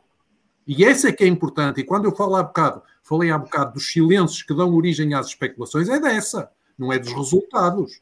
Embora os resultados também sejam importantes. Em relação à, à, à questão de, de inter, da, da, interatividade entre, entre o clube e os, e os sites, os blogs e as plataformas, isso tudo, eu acho que é importante. Mas acho que é importante nesta perspectiva, ou seja, qual é que é, eu acho que os, os, blogs ou os sites ou as associações não têm que ter informação privilegiada, nem eles nem nós, sócios individualmente. Aquilo que eu acho é que a, comunicação é da responsabilidade do clube e depois o que ele, naquilo em que eu acho que seria importante eles, eles uh, colaborarem era na ampliação da divulgação. Aí eu acho que é importante porque eles podem ajudar a ampliar, e deram o exemplo há bocado dos, dos, deste, deste o exemplo da, da campanha que o Vitória está a fazer. Acho que sim, é, é, que esse é também o papel destas associações e dos blogs de ampliar essa informação. Agora, não como, como fonte da, da informação. Isso acho que não. Oh Paulo, deixa-me deixa acrescentar só aqui uma pequena nota que é o seguinte. Eu acho que não há uma estratégia de comunicação da direção de comunicação. Há uma estratégia de comunicação da direção do clube que é implementada pela direção de comunicação.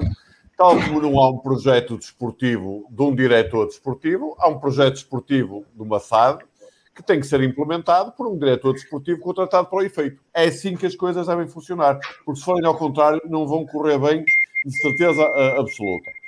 Dentro disso, o que eu acho, uh, corroborando o que aqui foi dito, nomeadamente agora pelo Miguel, é assim: o que é fundamental é termos uma comunicação ágil, rápida e completa, que ponha no site e na página toda a informação que é importante pôr, porque depois o Vasco, o Diogo para as suas páginas, ou qualquer um de nós queira fazer um comentário, a gente sabe lá ir ler, interpretar e comentar. Não precisamos que nos façam a papinha, a cartilha, digamos assim. Eu isso rejeito completamente.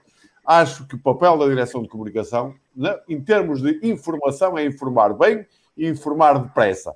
Não apenas sobre a equipa A, mas também sobre a B, sobre a formação, sobre as modalidades e sobre outros assuntos do clube de momento. Porque é evidente que se há uma reação do clube a uma determinada notícia, a um determinado castigo, a uma determinada afirmação, ela deve ser espelhada rapidamente para que todos saibamos as linhas com que nos cozemos. E também acho, já agora, que há uma outra prioridade que o clube tem de ter, e eu já defendo há muito tempo, desde o tempo em que estive nas direções com o António Pimenta Machado. Vejam bem aos olhos que isso vai. Há 20 anos. O Vitória, eu sei que é muito difícil. É talvez uma das coisas mais difíceis de fazer. Mas o Vitória tem que exercer uma magistratura de influência dentro da sua relativamente pouca influência para ter posição em alguns órgãos de comunicação social. E não estou a referir aos locais, que já têm a posição toda e mais alguma. Estou-me a referir a outros órgãos de comunicação social onde o Vitória, evidentemente, poderia ter, como já teve episodicamente, alguns de nós que já por lá andávamos, foi tudo muito episódico e não obedeceu uma estratégia do clube. Eu, por exemplo, quando tive o programa que referi do Porto Canal, fui convidado pelo Porto Canal, se calhar até um bocadinho contra a vontade da direção do Vitória nesse tempo. Bom, mas isso não interessa, isso é história. O que eu acho é que essa tal comunicação também devia passar por colocar pessoas do Vitória. Não estou a falar só de comentadores, eu vou-vos dar um exemplo. Nós temos um fornecedor, eh, ou, melhor, nós temos um cliente, que é assim que se diz, chamado Sport TV. Porquê é que o Vitória, quando faz os seus contratos com a Sport TV, não negocia com a Sport TV ter um ou dois comentadores na Sport TV a comentarem jogos? Eu estou farto de ver os Tonel e de ver os Beatles não sei o que é a comentarem jogos do Vitória, a chamarem-nos do Guimarães. Agora menos, graças a Deus, já menos. Mas ainda nos chamam, ainda nos chamam, um desses dias aquele rapaz, o Hugo Almeida, que estava a comentar um jogo qualquer nosso, foi jogador da seleção e tal, era o Guimarães para aqui, o Guimarães para ali. Não, porque é que o Vitória não há de ter até antigos jogadores seus de Guimarães, note-se bem, pessoas que nos conheçam, que sejam dos nossos. Pronto, tem o nosso ADN a comentar jogos na Sport TV, a aparecer nos programas da Sport TV de debate, por exemplo. É isso, eu acho que isso também faz parte de uma comunicação e mais do que comunicação, faz parte de uma estratégia de crescimento, de implantação do clube. Em relação a isso, Luís já agora, daqui a um bocado o João tem uma pergunta para cima. Deixe-me só acabar de ouvir as opiniões. Uh, Joaquim, vamos ver se agora é a tua vez de falar. se o pessoal esteja a falar, anda lá, avança. Qual é a tua opinião? É, em primeiro, eu acho que, que, o, clube, o clube não tem. Portanto, cada página é um pensamento cada, do, seu, do, do seu criador, uh, interpreta o clube da forma que ele, que ele entende. Portanto, acho que aí no, o clube nunca pode interferir muito com as páginas, até porque tira a própria independência da página. Uh, a partir do momento que diz, diz, olha, não vamos convidar a tua página porque fizeste tal, tal comentário, então a partir deste momento não fazes mais isso. Portanto, isso não, não interessa e acho que isso não funciona. O que funciona é o clube um, expor cá para fora tudo que, que, que, que rodeia e, as dúvidas que andam por aí. Ele, o clube pode, pode aproveitar as redes sociais para saber o que está a passar uh, no pensamento dos vitorianos, por aí fora. Ora, uh, e aí tem que haver uma, um, um trabalho da, da direção em que nós saber em que ponto é que a direção está, está a trabalhar naquele, na, naquele ponto, na, na, para que nós sócios saibamos, bom, a direção está a cuidar de nós, está a cuidar daquilo que, no, que nos preocupa. E é isso que é importante existir do Vitória cá para fora. E depois nós, páginas, é que vamos replicar isso, vamos dar a nossa interpretação da, da, das coisas. Cada um tem a sua opinião sobre o que está a ser feito, se, se a opinião do Presidente, o Presidente pode ter uma opinião e eu não, não, não estou de acordo. Não é? Uh, portanto, e depois cada um faz a sua interpretação e, e depois as pessoas que, que nos seguem também, também dão, vão, vão, dando as suas, as suas opiniões. E as coisas okay. funcionam assim. Vasco, qual é a tua opinião? A minha opinião é que agora ficamos a saber há momentos uma situação que vem retratar tudo o que estamos a falar. Ficamos, ficamos a saber que o Vitória irá cumprir o primeiro dos três jogos de castigo do caso Marega, de uma das penas, a segunda, portanto, agora do Conselho de Disciplina, já no jogo com o Famalicão. Isso é informado por, um relatório, não é relatório, pela comunicação da própria Liga, e sendo certo que o, o, comunicado oficial, até posso dizer o número, que é o 372, sendo certo que o Vitória nada comunicou e comunicou apenas que queria recorrer. Entretanto, pelos vistos, já, já há avanços na situação sendo que o clube não, não nos disse nada até ao momento. Será mais um caso de algum déficit de comunicação que não deveria existir. Deveria haver transparência e explicação aos sócios que está a acontecer e como está a acontecer, sendo certo que todos terão as suas garantias jurisdicionais. Mas há uma coisa engraçada que eu reparo. De, de há uns anos para cá, nós, nós queixámos-nos da comunicação, mas costuma-se dizer que o exemplo vem sempre de cima. Vocês já repararam que os presidentes do Vitória, de há uns anos para cá, têm uma enorme dificuldade em comunicar com os sócios? Os nossos presidentes, de há uns tempos para cá, afastaram-se dos sócios. Uh, que não sei qual de vocês ainda agora falava na cultura da bancada. Isso não existe no Vitória.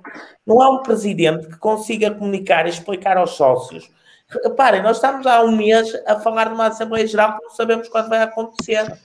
Parece que não há interesse em que ela exista. Parece que não há interesse em haver um encontro dos sócios.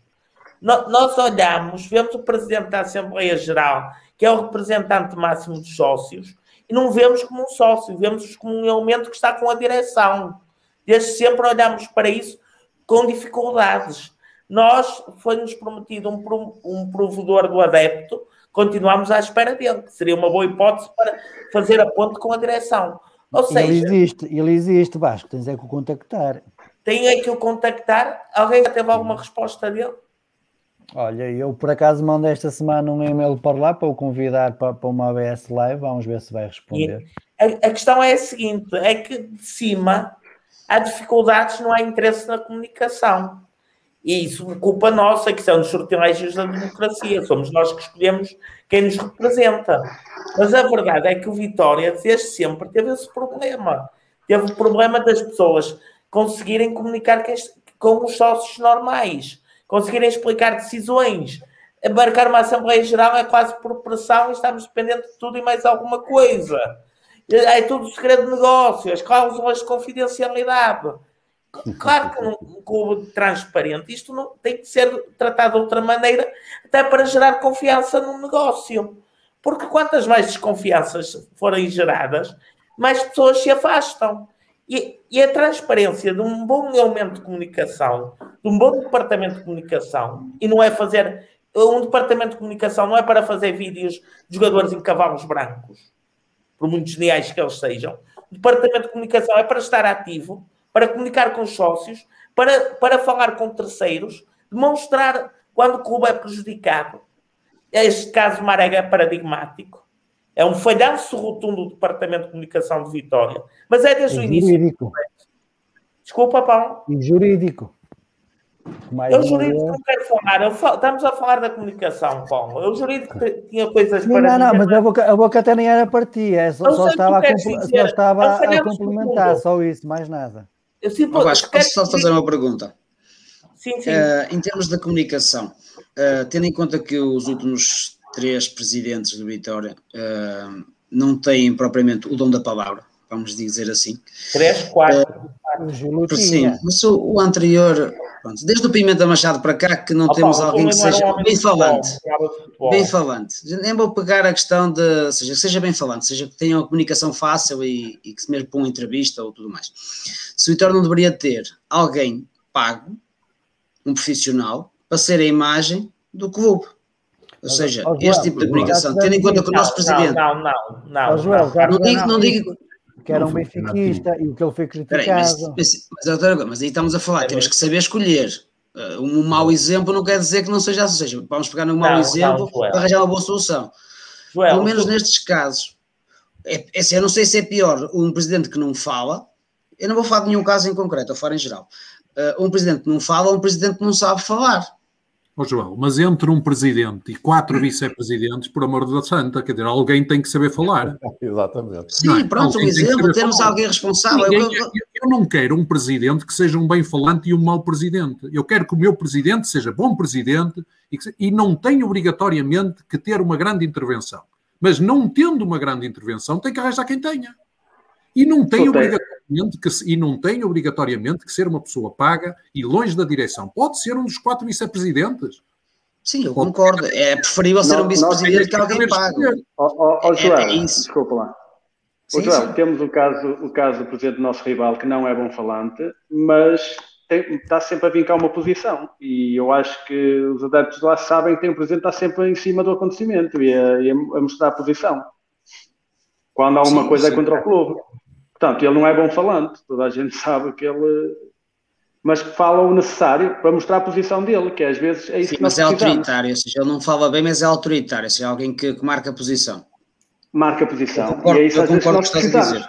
Nós precisamos de um presidente que marque a posição, que diga assim, é isto e vai ser feito, eu estou contra isto, estou a favor disto, para nós sabermos, nós adeptos de Vitória, temos noção de, do sentimento também do, do, presidente, que é o clube. O presidente representa o clube. Portanto, nós temos de saber o que a nossa hierarquia lá de cima nos está a representar. Certo? E, e marca uma posição, tem uma voz ativa eh, e está sempre em cima do acontecimento. Portanto, como nós, parece que uns adeptos é que estão sempre em cima do acontecimento. Não é? Nos, parece que são os adeptos é que têm que defender o clube. E não é assim.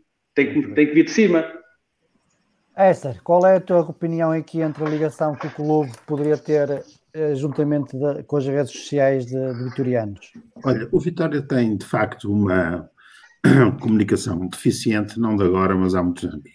Eh, e principalmente ela é mais relevante a partir do momento em que uh, aparecem as SADs, a organização de futebol é outra, é uma organização uh, empresarial, digamos assim, e portanto, a partir desse momento, basta olharmos para a realidade na Alemanha, ou a realidade em Inglaterra ou em Espanha, percebemos que qualquer clube da terceira divisão que seja tem uma política de comunicação uh, definida e essa política de comunicação definida não passa propriamente por o presidente aparecer a dizer coisas, não. Há um sistema de comunicação instalado, que um sistema que é criado, uh, um sistema de, de comunicação estratégica que é a estratégia que vai atrás, ou é suporte da estratégia do próprio clube, daquilo que o clube tem como objetivo, e esse, esse sistema de comunicação é implementado e é levado, é levado avante. E é levado avante em variadas dimensões. Pode ser dimensões de criatividade, o Vasco há pouco, há pouco fazia a crítica do,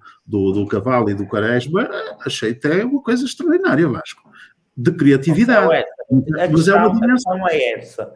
Desculpa, desculpa, a questão é a seguinte: entre ter um departamento de comunicação que me faz essa apresentação genial, ou no departamento de comunicação que hoje me tinha dito que o Vitória renunciou ao prazo de recorrer ao Marega, ficamos a saber pela Liga que o Vitória não nos disse, eu preferia um departamento que me tivesse informado que o Vitória fez isso. Mas, oh, Baixo, desculpa lá, mas o, o Vitória não comunicou... Explicar essa posição... Vai, para lá, para lá. Deixem-me só terminar o raciocínio.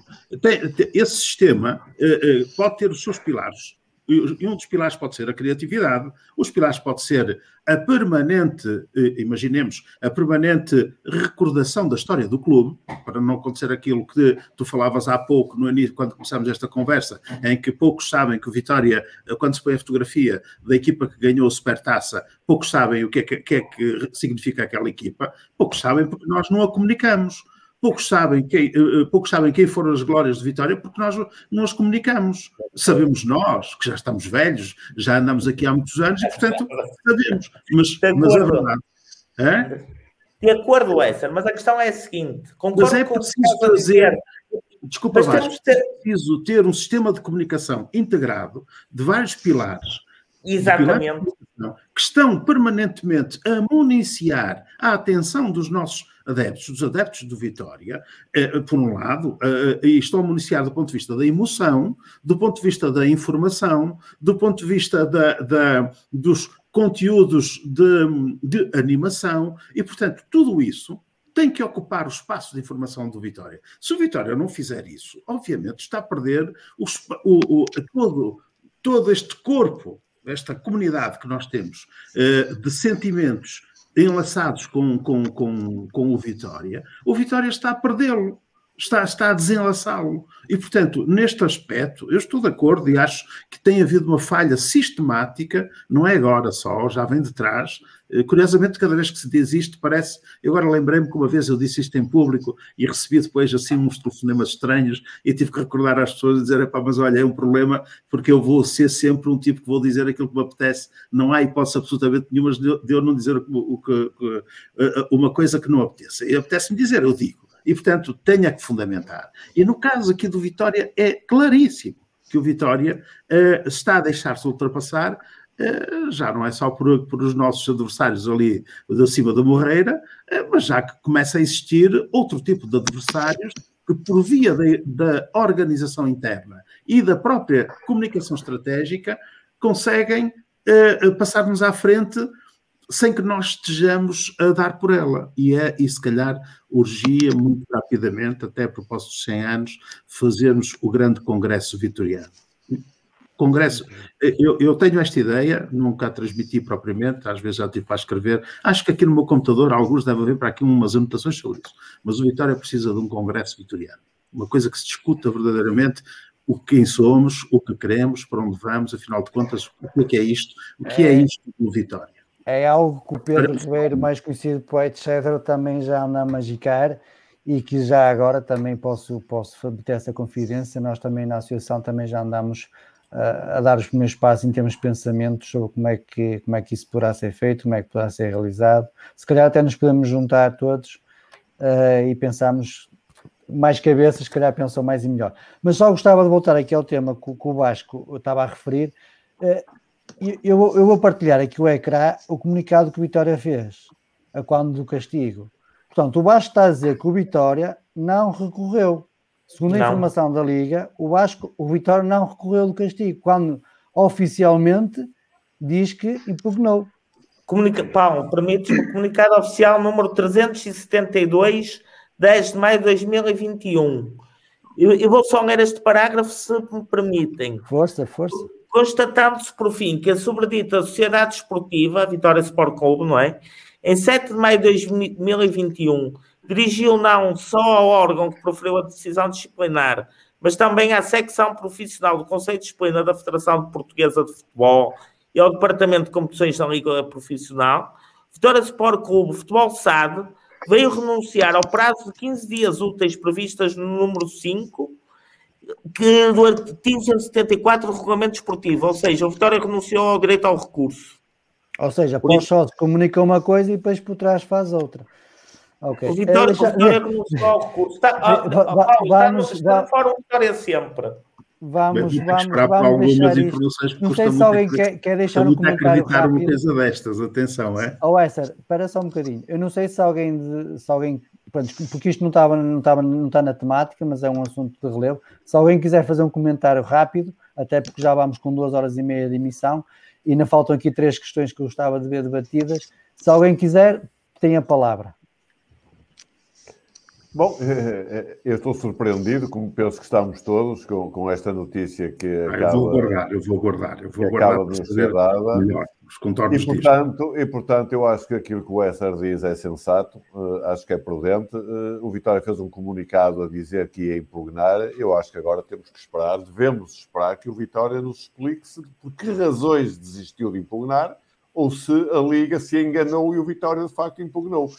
Agora, espero que saiba isto amanhã. Não gostaria de saber isto para a Aliás, semana. devia ser agora. Já. Ora, cá está uma, ora, cá está uma ocasião de ouro da comunicação de Vitória fazer um brilharete. Muito bem. Avançando na conversa, Joel, tens uma pergunta específica para o Luís Cirilo? É assim, acho que tenham cá encaixar o que estávamos a falar aqui e no tema anterior, a- que quando eu estava a assistir antes de começar a falar, deixa-me só aqui um segundo que eu até apontei para não trocar o que tinha escrito. Ah, eu queria perguntar era se o, o Vitória, infelizmente, eu acho que desde sempre, não tem, nem agora nos últimos tempos nas direções e principalmente na, na sociedade civil, foi isso um tema que o Luís até tocou, mas já tinha a pergunta preparada antes. ah, a sociedade civil, Vitória não tem, além de não ter ah, individualidades de, de topo na- em Portugal, digamos assim, ah, não tem, nós não temos visibilidade na sociedade que, comentassem na TV ou mesmo na comunicação social a defender o Vitória. Nós temos casos de agressões a adeptos que tem sido uma coisa constante nos últimos tempos e depois vê-se outros clubes que fazem uh, autênticas festas com o mesmo comandante distrital a autorizar festas em Braga em Guimarães cargas policiais violentas. Uh, vou dar um exemplo, não tenho nada contra a pessoa, uh, sei que é vitoriano, sei que é cá de Guimarães, é o número 2 do PSD, poderia ser um exemplo, quem diz outros, a defender a sua cidade, o seu povo. E nós não temos ninguém, em geral, que faça uh, esse trabalho, ou seja, é usar o seu poder de, de ter, que tem visual e na sociedade para nos defender a, a nós enquanto cidade e enquanto, enquanto clube já que o próprio clube também não faz, não é? mas enquanto sociedade civil termos alguém que mostre, mostre recorrentemente os atropelos que vamos, tendo, que vamos ser vítimas ao longo, ao longo do tempo.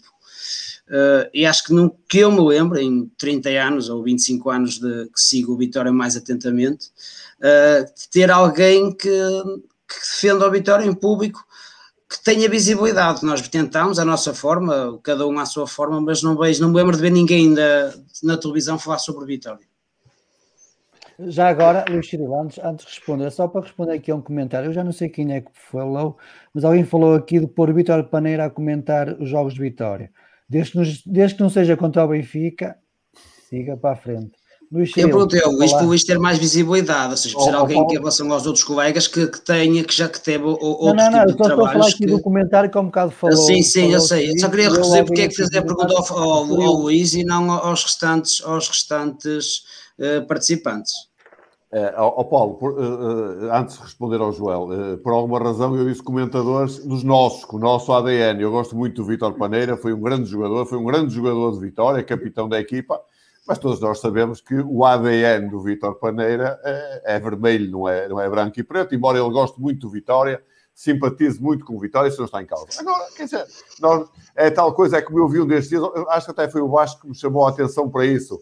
Uh, uma coisa qualquer, uh, ex-guarda-redes do Benfica compromete o Vitória, não sei o que, quer dizer, esta pobreza, esta indigência do jornalismo que temos. Bom, ó, ó Joel, é assim, vamos lá ver as coisas como elas são. Bem, se nós olharmos para o clube aqui do lado, traz Borreira, como dizia há bocado o Essa, o, o Presidente da República é adepto desse clube, partimos logo com uma desvantagem uh, absolutamente tremenda.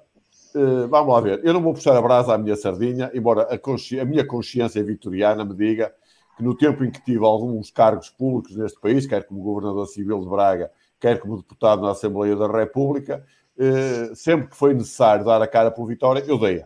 Mas isso já foi há muitos anos, não interessa para nada. A questão que tem a ver é o seguinte: nós só tivemos em Guimarães, no Vitória, até hoje, uma personalidade com peso nacional. Chamava-se António Pimenta Machado. E eu sou testemunha disso porque várias vezes com ele eh, em Lisboa, eh, ele era uma pessoa conhecida de toda a gente em todo o lado. Era um presidente que, em termos de mediatismo, não, temia comparações nem com Valentim Loureiro, nem com Pinto da Costa, nem com qualquer dos vários presidentes do Benfica ou do Sporting que conviveram com ele enquanto presidente do Vitória. Infelizmente, nessa matéria, e eu tive muitas conversas com ele sobre isso e nunca concordei com ele nesse aspecto, ele uh, optou por uma política de isolacionismo. Ele, como vocês sabem, nomeadamente aqueles que, que andam nisto há mais tempo, ele não, ele não, quis, não ligou nenhuma à Liga, não ligou nenhuma à Federação, não ligou nenhuma à Associação de Futebol de Braga. Ele tinha até algum desprezo por esses órgãos, nunca se quis meter, pelo menos a partir de certa altura, nas negociatas, entre aspas, para ter diretores na Liga na Federação. Ele próprio podia, a certa altura, ter sido presidente da Liga. Não quis. E, portanto, ele... E da Federação. E da, e da Federação. Ele podia ter sido tudo que quisesse, até presidente do Benfica. Não quis ser nada disso. Essa é que é a verdade. Optou sempre por uma política de algum isolacionismo. E o Vitória está a pagar a fatura disso. Porque uh, hoje não temos tempo para isso, mas se formos olhar atentamente para a forma como alguns clubes à nossa volta, já nem falo do Sporting de Braga, falo de outros do nosso distrito, foram paulatinamente ganhando lugares na Associação de Futebol de Braga, metendo pessoas na Liga, metendo pessoas na Federação, metendo pessoas em vários órgãos da disciplina à arbitragem, percebemos que nós hoje, infelizmente, não temos ninguém em lado rigorosamente nenhum. Agora, Pimenta Machado tinha a influência necessária, se calhar, para conseguir fazer alguma coisa nessa matéria. Entendeu não fazer. Mas nos 20 anos, quase 20 anos pós-Pimenta Machado, mais ninguém o fez. E podiam tê-lo feito, essa é que é a verdade. Mas não quiseram. E sabem porque é que não quiseram?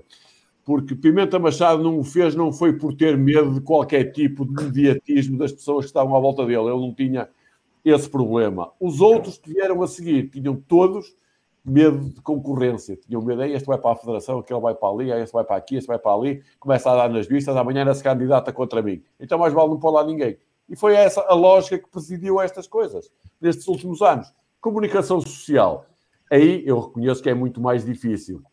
Mas também a verdade é que nunca houve empenho nenhum que eu saiba de presidente nenhum, presidente de direção, lá está, eu sou muito contra o presidencialismo, eh, não houve empenho nenhum em que isso acontecesse. E, portanto, por isso é que nós vemos eh, este panorama em que nós, excetuando o Vasco, que teve ali aquela rúbrica na TSF, ou o José João Torrinha, que tem uma, uma crónica semanal ao domingo no jogo, nós, em termos de comunicação social nacional, às vezes vai lá um ou outro nós, é verdade, mas é às vezes esporadicamente, muito de longe a longe, e isso não é de facto assim que se vai ganhar esse peso. E portanto, eu também acho, e reitero ao Joel que disse há bocado, acho que devia ser uma prioridade absoluta de uma direção, de uma qualquer direção de Vitória, além de unir a tropa, conseguir ter embaixadores nos reinos uh, vizinhos. Eu até aqui mais dizer foi na questão da defesa de quando acontece casos aqui em Guimarães, infelizmente acontece casos que não lembra mais ninguém no país, não é? Temos castigos que ninguém, ninguém tem,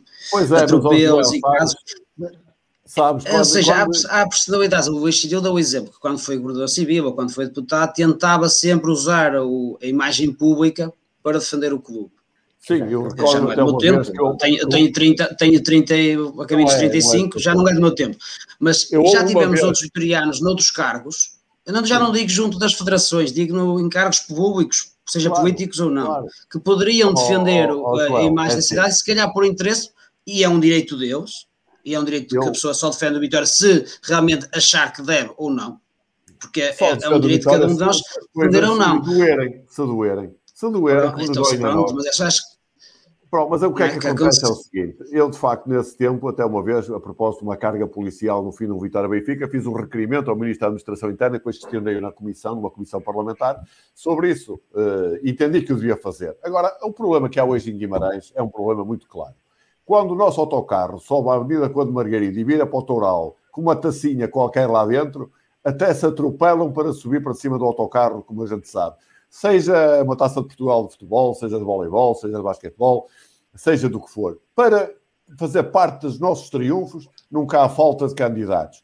quando é preciso, de facto, afrontar poderes, dar a cara na defesa do Vitória, não é só do Vitória, às vezes é da própria comunidade que é envolvida em questões do Vitória, como todos sabemos. Aí, de facto, as pessoas eh, abandonam de alguma forma o clube eh, à sua sorte e depois dá-se esse fenómeno. Quer dizer, se nós não temos eh, dentro do clube, se o clube não tem figuras mediáticas capazes de passarem esse muro, não é um muro de Berlim, mas quase, para irem à comunicação social nacional, quem eventualmente podia tomar posição, até pelos cargos que tem, algumas vezes não toma. Eh, enfim, eu não quero fazer juízo de valor sobre nada. Michel, eu já agora complementava isso com duas coisas. É um direito deles o fazer ou não fazer isso, não lhes compete a eles, do ponto de vista formal, não lhes compete a eles essa defesa, é um direito deles não a tomar, mas seguramente onde ser julgadas no futuro, porque as pessoas não esquecem. E eu não esqueço. Pois, é, quem, quem está mais, mais alguém quer acrescentar ah, alguma coisa? Só uma coisa. Nós falámos de comunicação durante praticamente três horas, mas também temos que ver uma. Agora, com esta notícia que surge agora, percebemos outra situação. Um clube para crescer, para ser forte, tem que ter uma comunicação forte, mas interligada com outros departamentos fortes porque a comunicação se é fraca é porque os outros são fracos também, porque não conseguem transmitir, chegar onde nós pretendemos. E a comunicação retrai-se de dar as informações que nós queremos. Ou seja, nós temos que ver também a nossa política de comunicação quase como a ponta de lança que tem que finalizar o que os outros fizeram para trás e que, portanto, vai ser explicado. O que tem que funcionar tudo em harmonia. Hoje chegamos à conclusão que há muita coisa para fazer e que estamos a perder tempo. Também é nesses pequenos pormenores que a bola entra, não entra só se termos os jogadores em campo. Temos de ter uma política definida de cima a baixo, com todos os, seus, todos os setores a trabalhar, para no fundo a mensagem passar como deve ser. Senão a mensagem nunca há de chegar aos vitorianos.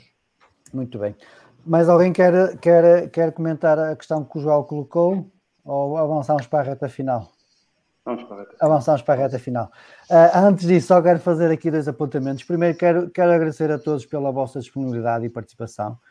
Uh, tem sido um prazer estar aqui uh, com vocês a, a, partilhar as vossas opiniões, sem, sem berros, sem histerias, tudo com, com civilidade, que é aquilo que, que deve ser os comentários do Facebook, quando alguém posta uma coisa que não gosta, ou não comenta, ou faz um like e fecha a página e vai embora. Uh, outra, outra, outra coisa que queria falar é que amanhã vamos ter uma outra live, uh, desta vez a revisão dos estatutos, que estamos aqui a promover, a discutir ideias, aquilo que poderá, poderá ou não ser revisto pela, pela próxima revisão dos estatutos. Desde já quero convidar todos que estão aqui a participar. Se alguém quiser depois participar, só tem que me contactar pelo Facebook, que eu disponibilizo o link. E agora, para finalizar, são dois temas que já abordámos algo, algo de leve. Eh, que é como é que vocês lidam com os comentários uh, negativos, digamos assim, para não chamar outros nomes, e uh, se, se, e o Miguel já, já falou nisso, mas não tanto da, da questão de, de, contenção, de expressar uma opinião pessoal, mas, na, mas falou na parte de revisão do texto, se, se via lá alguma coisa que pudesse surgir como alguma crítica, ou seja, se vocês já se sentiram contidos pelas críticas que receberam de, de comentários do Facebook, a escrever sobre algo que vocês achavam importante. E neste caso, começo pelo Miguel. É, o problema dos comentários, o problema dos comentários é um problema é um problema complicado. Os blogs, como dizia logo no início de, de, de, deste fórum, o Luís Cirilo, os blogs têm uma coisa muito boa em relação às, às, às redes sociais, que são a moderação dos comentários. A moderação dos comentários na, nas, nas, redes sociais não existe, ou pelo menos que eu saiba, se existe, eu não a conheço. E, portanto, nós não temos grandes uh, hipóteses de, de, de, fazer um controle de, de, dessa controle de qualidade nos comentários. E eu tenho uma, tenho um, uma, uma fragilidade uh, que advém de um critério muito largo que eu tive desde o início, quando abri a página de Facebook, que tem a ver com a admissão de, enfim, dos pedidos de amizade. Nunca fiz uma grande seleção dos pedidos de amizade e eu hoje em dia pago um pouco essa fatura. Porque, porque se calhar se tivesse sido um bocadinho mais rigoroso, se calhar poupava-me algumas coisas. Mas isso também é para o lado que eu melhor durmo, que os, os comentários, esses tipos de comentários enfim, aborrecem-me um bocado, mas acabam naquilo que o Luís Cirilo dizia há bocado, que é no bloqueio e resolve-se rapidamente o problema e não incomoda mais. Agora, como é que se pode fazer? Como é que eu lido com isso? Enfim, se forem imbecilidades, não lido, não ignoro. Uh, se forem, uh, há coisas que eu não admito nos, nos, nos, meus comentários. Não admito os insultos, não admito a linguagem vulgar e, e, obviamente, não admito que quando as pessoas têm, ou por falta de pela iliteracia de que falava há bocado Essa, ou porque, porque, porque têm dificuldade em interpretar, ou porque se esgotam os seus argumentos, ou porque nem sequer os têm, e a conversa eh, desliza rapidamente para, para o insulto. Porque, no fundo, no fundo, o insulto surge exatamente nisso. É quando o, o, o argumento se esgota. Ah, o problema é que em algumas pessoas o argumento se esgota logo à nascença. Nunca o tiveram, portanto, a coisa resvala rapidamente. E, portanto, eh, o único o, o, o, cuidado especial que eu tenho com os comentários é uh, quando publico alguma coisa estar muito em cima da publicação, porque assim é, é, o que eu consigo fazer de moderação. Se eu deteto um, um, enfim, um comentário que eu acho que não tenha, que ultrapassa os limites que eu defino, uh, é bloqueado, obviamente. Se uh, é uma opinião divergente, pois com certeza posso, eventualmente, se achar pertinente, se achar minimamente inteligente, posso rebatê-la até um determinado ponto. Há alturas em que não vale a pena continuar uma discussão que se torna. E, é, e só, só, a contenção em, exprimir, em, em, expressar uma opinião pessoal. Se eu tenho contenção em expressar uma opinião, é, o critério é o meu, é aquele que eu acho que é o meu bom senso. Então nunca se sentiu assim. Eh digamos, não, não queria dizer pressionado, mas nunca se sentiu assim retraído para, para expressar uma opinião. Mediante nunca te autocensuraste? Nunca te autocensuraste? Sim, exatamente. exatamente. Não, eu, eu confesso que não, eu pondero muito, eu não escrevo muito a quente, eu pondero muito naquilo que escrevo. E, portanto, não é muito fácil, se eu ponderei muito sobre aquilo que escrevo, não é muito fácil eu ter que me retrair, que eu ter que recuar naquilo que escrevi.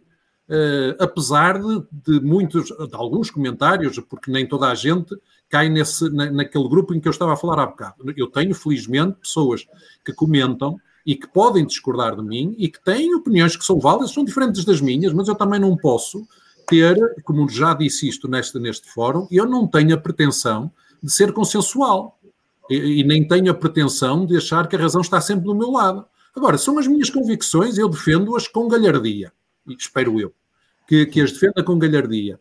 O facto das pessoas. Até porque normalmente a crítica leva à evolução, porque sem crítica. Exatamente, porque eu acho que a crítica, aquilo que eu dizia há bocado, a minha crítica, quando é uma, quando é a crítica, não estamos a falar do humorismo nem do cartunismo. Quando estou a falar da, opinião, da, minha, da minha opinião crítica, ela é sempre fundamentada. Sempre fundamentada. E eu acho que a opinião crítica fundamentada é sempre construtiva. A, crítica que não é construtiva é aquela que não é fundamentada, que deixa o insulto, a ofensa. Essa é que não tem interesse nenhum. É, é, e não interessa, e essa eu não a quero, não a quero nas minhas páginas. E por isso bloqueio, apago e, e tento sempre fazer uma chamada de atenção, se eu acho que vale a pena, mas normalmente acaba em bloqueio. Mas se é uma crítica fundamentada, eu acho que é sempre positiva. Sempre. Joaquim, Independentemente de eu concordar com ela ou não. Tens a bola. Hum, bom, as páginas têm, têm, têm uma opção uh, muito boa que é uh, ocultar comentários que, que usem insultos. Portanto, nós podemos uh, formatar umas palavras e depois, sempre que alguém usar num comentário, elas são automaticamente ocultadas. Não sei se, se sabem, se têm conhecimento disto. Sim, sim. Mas uh, pronto. Depois eu, há, muitos comentários também que, que, que, às vezes levo em conta até o espaço da publicação. Comentários de seguidores uh, meus, muitas vezes fazem esse comentário, eu pego nesse comentário e, e uso, e uso isso como uma, uma, publicação. Também já me aconteceu de apagar publicações por uh, depois de alguns comentários, uma pessoa refletir e até comentários até acaba por, por, por os apagar por achar que não, não foi, foi fora do contexto, por exemplo. Uh, os piores insultos que há é de adeptos adversários. De vitorianos é mais chamar cartilheiro e tudo, pronto, já sabe. Mas uh, em relação, em relação, uh, em relação mesmo a insultos, é mesmo é mais adeptos adversários que entram na página e insultam bravo. Em relação, em relação, a, a, a dar uma opinião, já te sentiste um, autocensurado, como disse o Essa? Não, não sei. É claro que, eu, que quando nós damos uma opinião, temos de estar preparados, vai haver alguém que discorda. Há situações uh, que temos que aceitar. Então, desde que seja dentro, dentro da, da, da, do, do razoável. Do razoável, não é? Mas aí também, quando alguém sai fora do razoável, perde a razão, costuma-se dizer, não é? Exato. Diogo Freitas. Hum, eu no passado, quando tinha o Facebook, uh, era onde tinha mais assim mais, mais críticas e mais comentários uh, mais, negativos. Agora no Instagram isso não, não acontece muito. Acho que é também por ser uma, não é uma plataforma que permita tantos comentários. Qualquer mensagem tem que mandar tem que ser privada. Eu nunca faço muitas publicações de críticas, eu evito dar ao máximo a minha opinião, porque sei que isso às vezes pode me dar problemas, então eu evito. Quando, mas quando tinha o Facebook, o, tinha exato, como o Joaquim disse, muitos comentários de adeptos uh, rivais, digamos assim, mas isso aí era para onde eu dormia melhor, sinceramente. A minha que me afetava mais, era porque eu era mais novo, era os comentários dos adeptos do Vitória, digamos assim. Isso a mim afetava porque são, como eu, uh, tipo a atacar-me ou algo assim. Isso aí eu ficava um bocado mais, mais afetado.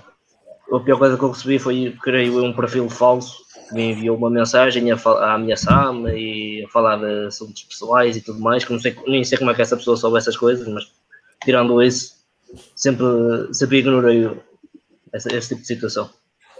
Muito bem. E em termos de dar uma opinião pessoal, eh, ehm, já, já te sentiste reprimido até por causa desses comentários ou nem por isso?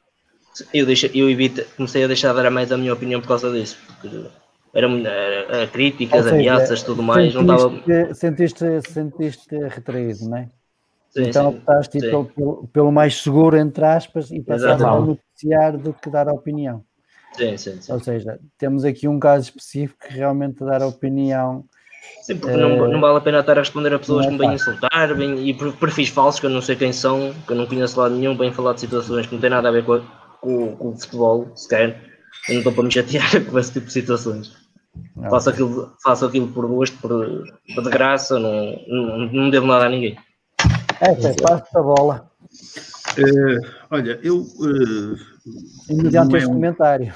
Não, Esta, é, não é propriamente um refúgio, mas como vocês sabem, eu não sou propriamente eh, não eu comento de vez em quando futebol, nas páginas até, se calhar ali mais de vezes do Luís Cirilo, ali do Vasco, eh, comento as coisas que eles propõem, eh, algumas às vezes muito interessantes e que eu corroboro, outras discordo, mas normalmente por ali acho que temos sempre uma discussão mais ou menos elevada, não, não, não me sinto agido, é por aí. Não, não tenho propriamente uma, o hábito de escrever sobre futebol. Uh, o meu último artigo sobre futebol é um artigo que tem, se não me engano, 48 páginas. Foi publicado numa revista brasileira da Universidade Fluminense do Rio de Janeiro. E, portanto, é, e, e é, um, é um artigo que se chama de 11 para 12 e é um exercício meu que me acontece muitas vezes estar no estádio do Vitória e olhar para as bancadas. E, portanto, eu sigo bastante aquilo que são as interações de bancada. E, e portanto, trata-se de um artigo naquilo que se pode designar por artigo científico. Aliás, que um pequeno capítulo até foi publicado uma vez numa página do Vasco, eh, um pequeno, antes desse artigo ter sido publicado. E, e, de resto, não, não, habitualmente não escrevo sobre futebol, queria dizer isso. Não quer dizer que hum, não tenha uma ideia sobre o ser ou não ser uh, provocar-me autocensura. É raro. Uh, isto também tem a ver com, com aquilo que o, o Salazar dizia. Uh, normalmente, quando nós escrevemos em jornais, e, e, e normalmente eu gosto de escrever em jornais, um, o nosso pesar sobre aquilo que vamos escrever é profundo. O cuidado é grande. A escrita é cuidada. Uh, o texto, no final, vai para o frigorífico dormir uma noite para no dia seguinte voltarmos a ver o que, é que lá está. Portanto, não é algo que surja assim de geração espontânea e que vá diretamente para o papel. É exatamente o contrário daquilo que acontece nas redes digitais, que é lá vai disto imediatamente, não é? Eu tenho, eu tenho cuidado de não o fazer. Eh, porque estou escarmentado, já percebi que há ali um, um, fenómeno que muitas vezes toma conta de nós e nós não nos damos conta, de, não tendo os cuidados, vamos às vezes ferir suscetibilidades. E hoje tenho, tenho esse cuidado manifestamente no público, na, na, no Facebook. Mas uh, quanto a autocensurar, não, não é, não é possível. Não, perante um assunto que me interessa escrever, eu penso nele, escrevo e acabou. As consequências não as meço Uh, também deve ser por isso que, te, que pronto, ok, depois uh, o encanto também é o facto de levar muita pancada, mas é a natureza e vem ao espaço público perfeitamente, tem que estar preparado para o facto de que no espaço público muita gente vai discordar de si, muita gente. E, portanto, nós temos que aceitar isso. E muitas vezes, dizer à própria pessoa, eu já fiz isso, pessoas que me abordaram, não, não, eh, dizendo na rua, não concordo nada com aquilo que você escreveu sobre isto, assim, assim, assim. E depois de ouvir a pessoa disse, o senhor quer escrever também no jornal que eu peço que haja espaço para si? Ah, não, não quero. Pronto, mas eu pelo menos ponho-me nessa posição. E, portanto, eu não tenho problemas uh, nenhums com isso. Peço desculpas se me enganar, é difícil, sou cuidadoso, mas uh, as coisas comigo vão continuar a ser assim. Eu vou continuar a escrever livremente, mas muito livremente mesmo. Luís Cirilo. Eh, enfim, já não há muito mais a dizer sobre esta matéria. Eh, eu, pela parte que me toca, comentários negativos, lido muito bem com eles. Quem faz um não faz dois. Entendemos comentários negativos como comentários mal criados ou insultuosos, como o Miguel há pouco dizia. Portanto, quem na minha página, minha, entre aspas, pelos vistos, quem, eh, quem faz um não faz dois. É, assunto logo resolvido. Quanto ao isso influenciar de alguma maneira o que eu escrevo, não, nunca, jamais em tempo algum.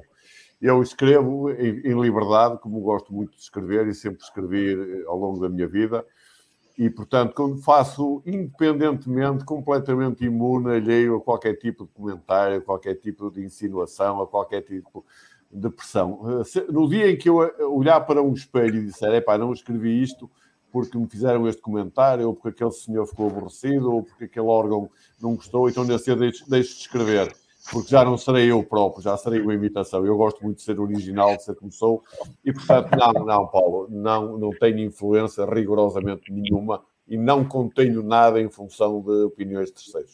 Muito bem. Vasco, Fechas o tasco? Fecho, fecho o tasco com uma simbiose. Eu já fui como o Diogo, já me dei bastante mal com essas críticas. Uh, ainda lido às vezes, mas uma pessoa vai se habituando, vai ganhando arcabouço para conseguir lidar com elas. Como o Luís dizia no início, aquele botãozinho fantástico do bloqueio. Procuro não usar muitas vezes eu acho que cada pessoa terá direito à sua opinião. Uh, aqui neste painel já discordei de quase todos com quem estou aqui na, a, a, falar.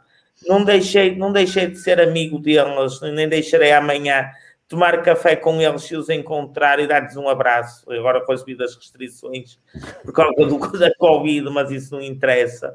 O que interessa é que, é que tenhamos a nossa opinião, mantenhamos-nos fiéis a nós próprios saibamos respeitar todos, todos os outros. A questão do Vitória, eu acho que, independentemente de uma cabeça poder pensar errada, segundo minha, o meu ponto de vista, mais importante é que pensa e dá um contributo para que as coisas sejam melhores. Posso não concordar, posso seguir, posso não seguir, mas é uma coisa que eu é uma coisa engraçada que quem anda na cidade de Guimarães pelo menos acho que a exceção do Luís, que agora não está por Guimarães, mas todos nós, todos nós estamos. Miguel também acho que não, não é? Estará no Porto. Mas a questão é que andamos na cidade, 5 em 5 minutos falamos do Vitória. Não é nas redes sociais, mas é olhos nos olhos, face to face. Vamos ao café, a primeira pergunta do dono do café é como é que nós jogamos no sábado, estou doente, isto correu bem. Ou seja, o ato social de falar do Vitória dá-nos o arcabouço para aguentar tudo, porque nós no dia a dia é a nossa vida. E, é e acabo como comecei esta intervenção. Melhor do que não ter opinião, é uma opinião que podemos discordar, mas até se pode tirar algum sumo. E é isso que temos que ver, e é isso também que temos que mostrar à, direção, que somos sócios vigilantes, que conversamos, que construímos as nossas, a nossa forma de pensar e que estamos preparados para ajudar no que ela necessitar de nós. E, e aí, na, nas Assembleias Gerais, quando formos chamados, estaremos presentes para fazer o melhor que podemos, sabemos, sempre pelo Vitória, como é óbvio. No fundo, queremos todos uma vitória melhor. Uh, vou dar agora, vou dar agora, salvo seja, não dou, vocês usam o tempo que vocês quiserem. Vou dar agora uma, é uma, uma última palavra uh, para toda a gente, se quiserem uh, usufruir para, para comentar o que é, o que é que como é que foi, como é que correu a noite, o que é que gostaram, o que é que não gostaram, não sei. Vocês decidem aquilo que quiserem falar. Comece pelo Joel. É assim, para mim foi um, um, papel diferente das outras, das, outras, das outras noites que já tivemos aqui nas lives, em que foi mais como moderador e fazer perguntas do que propriamente uh, dar, dar opinião. Uh, acho interessante esta partilha de informações com pessoas que tenham muitos anos de vitória, apesar que toda a gente está aqui já tem já é sócio há muitos anos e com muitas vivências, muitos estados, muitos estados passeados por este, por este país todo. Acho que toda a gente está aqui fez muitos quilómetros de, de estrada atrás do nosso Vitória.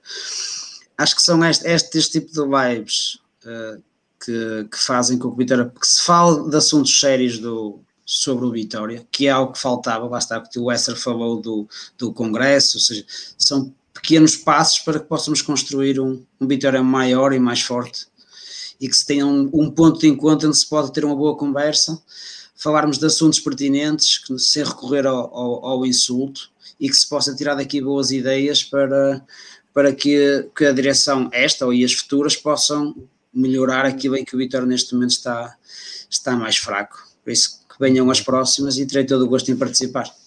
Amanhã estás cá às 10. Amanhã estou Essa... cá. é certeza a palavra, uma vez que o Joel te mencionou. Olha, uma vez que, como isto não tem cartilha, é à vontade de freguês. Antes de mais, olha, não, não tinha expectativa nenhuma sobre o que vinha aqui fazer, uh, tirando o facto de que as pessoas que estão aqui, algumas eu conheço há muito tempo, muitos anos, algumas tenho amizade já longa, até já, já fiquei com o filho de um pelamão enquanto ele foi para casa. É verdade. Epá, isso, vai, isso, vai, oh, essa, isso vai há 30 anos, à vontade. É verdade.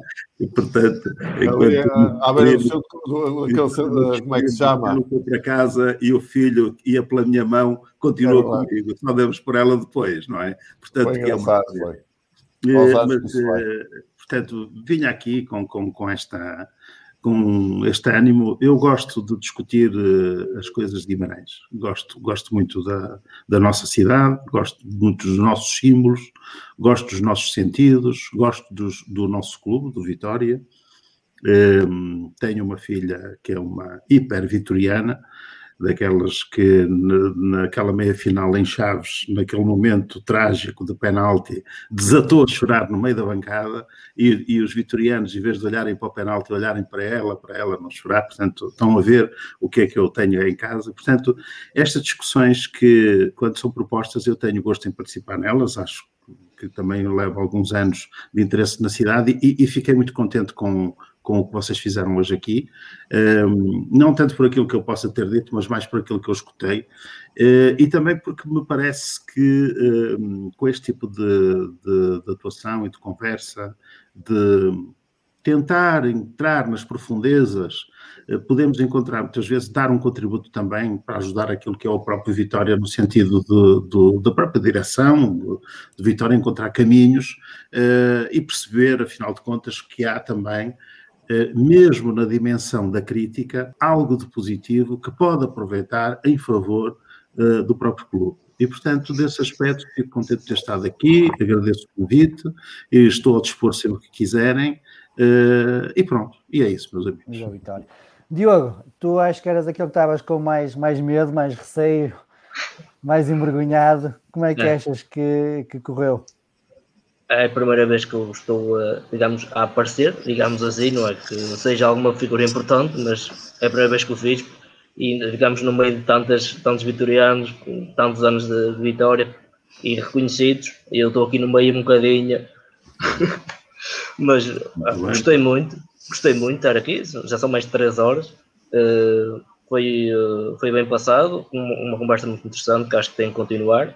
Acho que a, a, a associação está a fazer algo muito importante para o Vitória, quer seja agora no presente, quer seja para o futuro.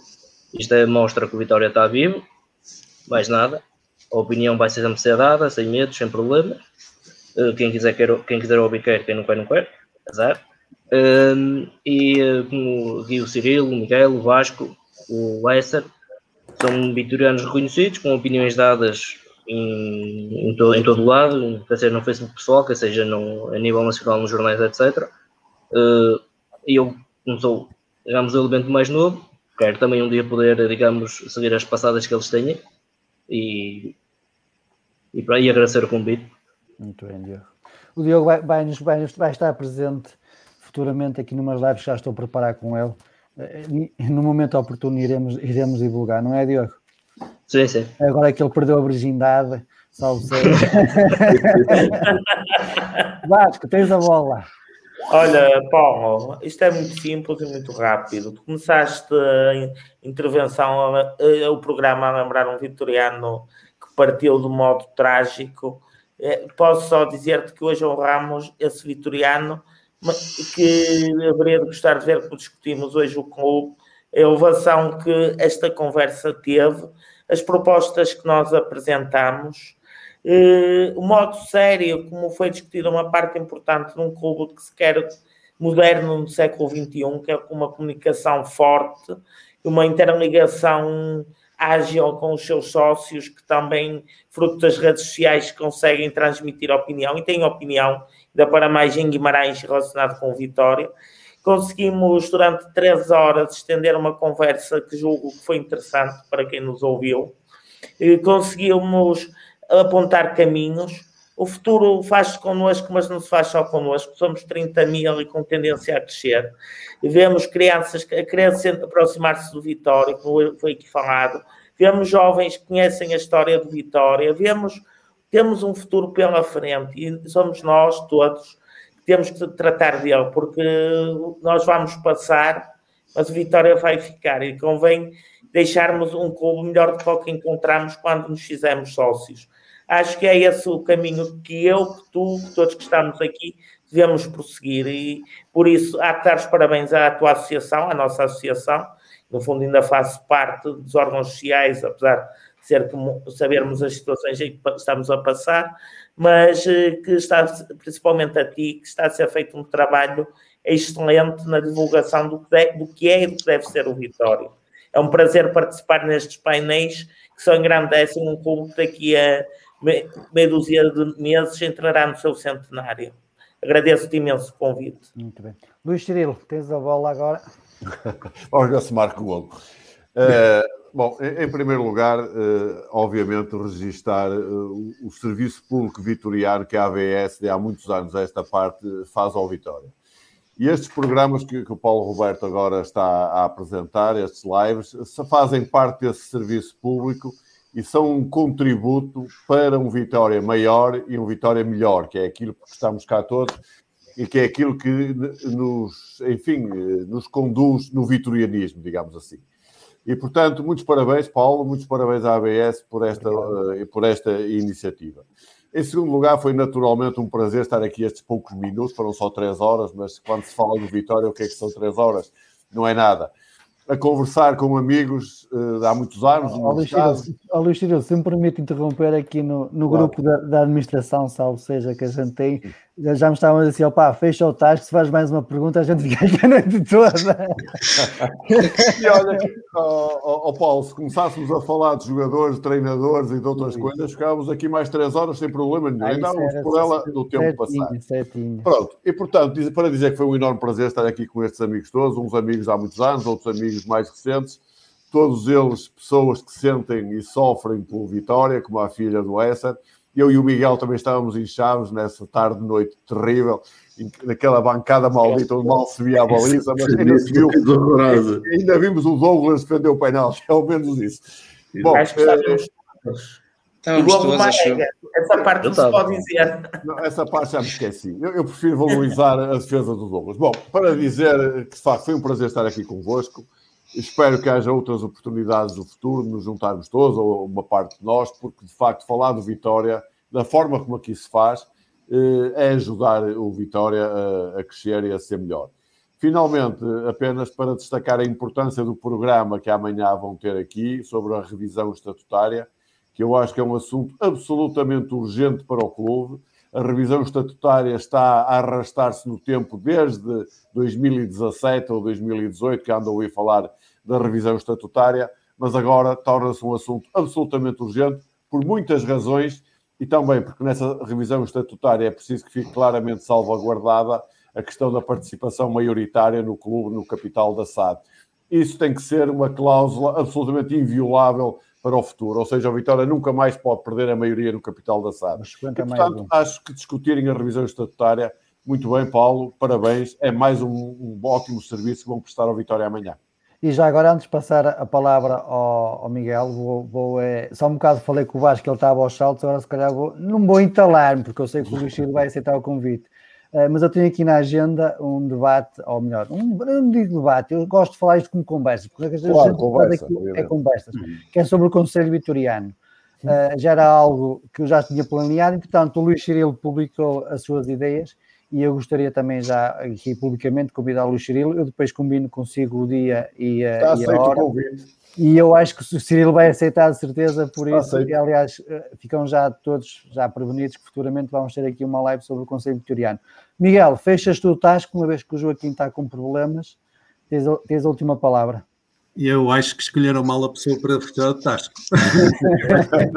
Ficar melhor com qualquer um dos outros. Está muito bem, pá. Eu gostava de dizer três coisas, três ou quatro coisas muito rápidas também para não estar a amassar ninguém. Primeiro, em primeiro lugar, eh, e provavelmente por falta de experiência de, nestas andanças, eh, e eu eh, vou dizer agora que devia, aquilo que devia ter dito no início. Em primeiro lugar, lamentar a morte do, do nosso, do nosso correligionário dos, dos, das claques, um, e obviamente tem, tem que se lamentar. Depois queria agradecer-te a ti o convite simpático que me fizeste para vir aqui falar sobre, enfim, participar neste painel sobre um tema tão interessante como foi este dar os parabéns a ti e, e também ao Vitória Sempre, de facto, por, por esta, pela realização deste, deste debate que foi, foi super interessante. Acho que isto é serviço público para o Vitória. Acho que, que uma, uma, uma conversa, uma discussão, entre aspas, uma conversa com a elevação com que esta foi feita, é a percepção que eu tenho, é, é uma coisa que nos deve honrar a todos. A mim honra-me seguramente, mas julgo que nos honrará a todos. É assim que se deve falar sobre o clube, é assim que o clube anda para a frente, é assim que se, que se é assim que se desfaz aquilo que se falava há bocado de, de, de, de motivar os, os, comentários negativos. Por aqui se vê, e, e, as pessoas acho que foi uma, uma percepção que as pessoas podem ter, que nós sabemos discutir, não é que eu julgo que as pessoas não deveriam ter grandes dúvidas sobre isso, mas que é assim que se discutem as coisas. As pessoas expõem, eh, pode-se eventualmente discordar, mas com, com fundamento, com fundamento, com argumentos. E de maneira que para mim foi um orgulho muito grande ter participado aqui. Mais uma vez, muito obrigado pelo convite e parabéns pelo vosso trabalho. Que está a ser... Miguel, parece, parece que vais ter sorte que o Joaquim, entretanto, já entrou e vai ser o Obrigado. Obrigado, Joaquim, por me salvares. Joaquim, tens a palavra para não sei se vou conseguir terminar, visto que a net caiu. É. caiu mesmo. É, mas foi um prazer participar. Pouca net em Guimarães, é? é? Foi um prazer participar neste, neste, neste debate e espero que toda a gente entenda que isto é para o bem do Vitória e nós fazemos isto pelo bem do Vitória, pelo, pelo amor que temos à Vitória e não contra o Vitória. Por isso, a nossa opinião é a opinião de quem gosta de Vitória e faz tudo por Vitória. E é só isso que temos que as pessoas Aqui, todas entendam. Desculpe, desculpe, só para dizer que eu estava net em Guimarães, por vezes também falha. Também falha, mas nós com a nossa força voltamos a fazê-la levantar, não é? Muito Pronto, bem. agradeço ter, terem me convidado e fica para a próxima outra situação. Muito bem. Ok, muito obrigado a todos os presentes, obrigado a quem nos seguiu. Obrigado. E que amanhã estamos outra vez aqui de regresso às 10 horas para falar sobre a revisão dos estatutos. Contamos com a vossa presença. Até amanhã. Boa noite. Até amanhã.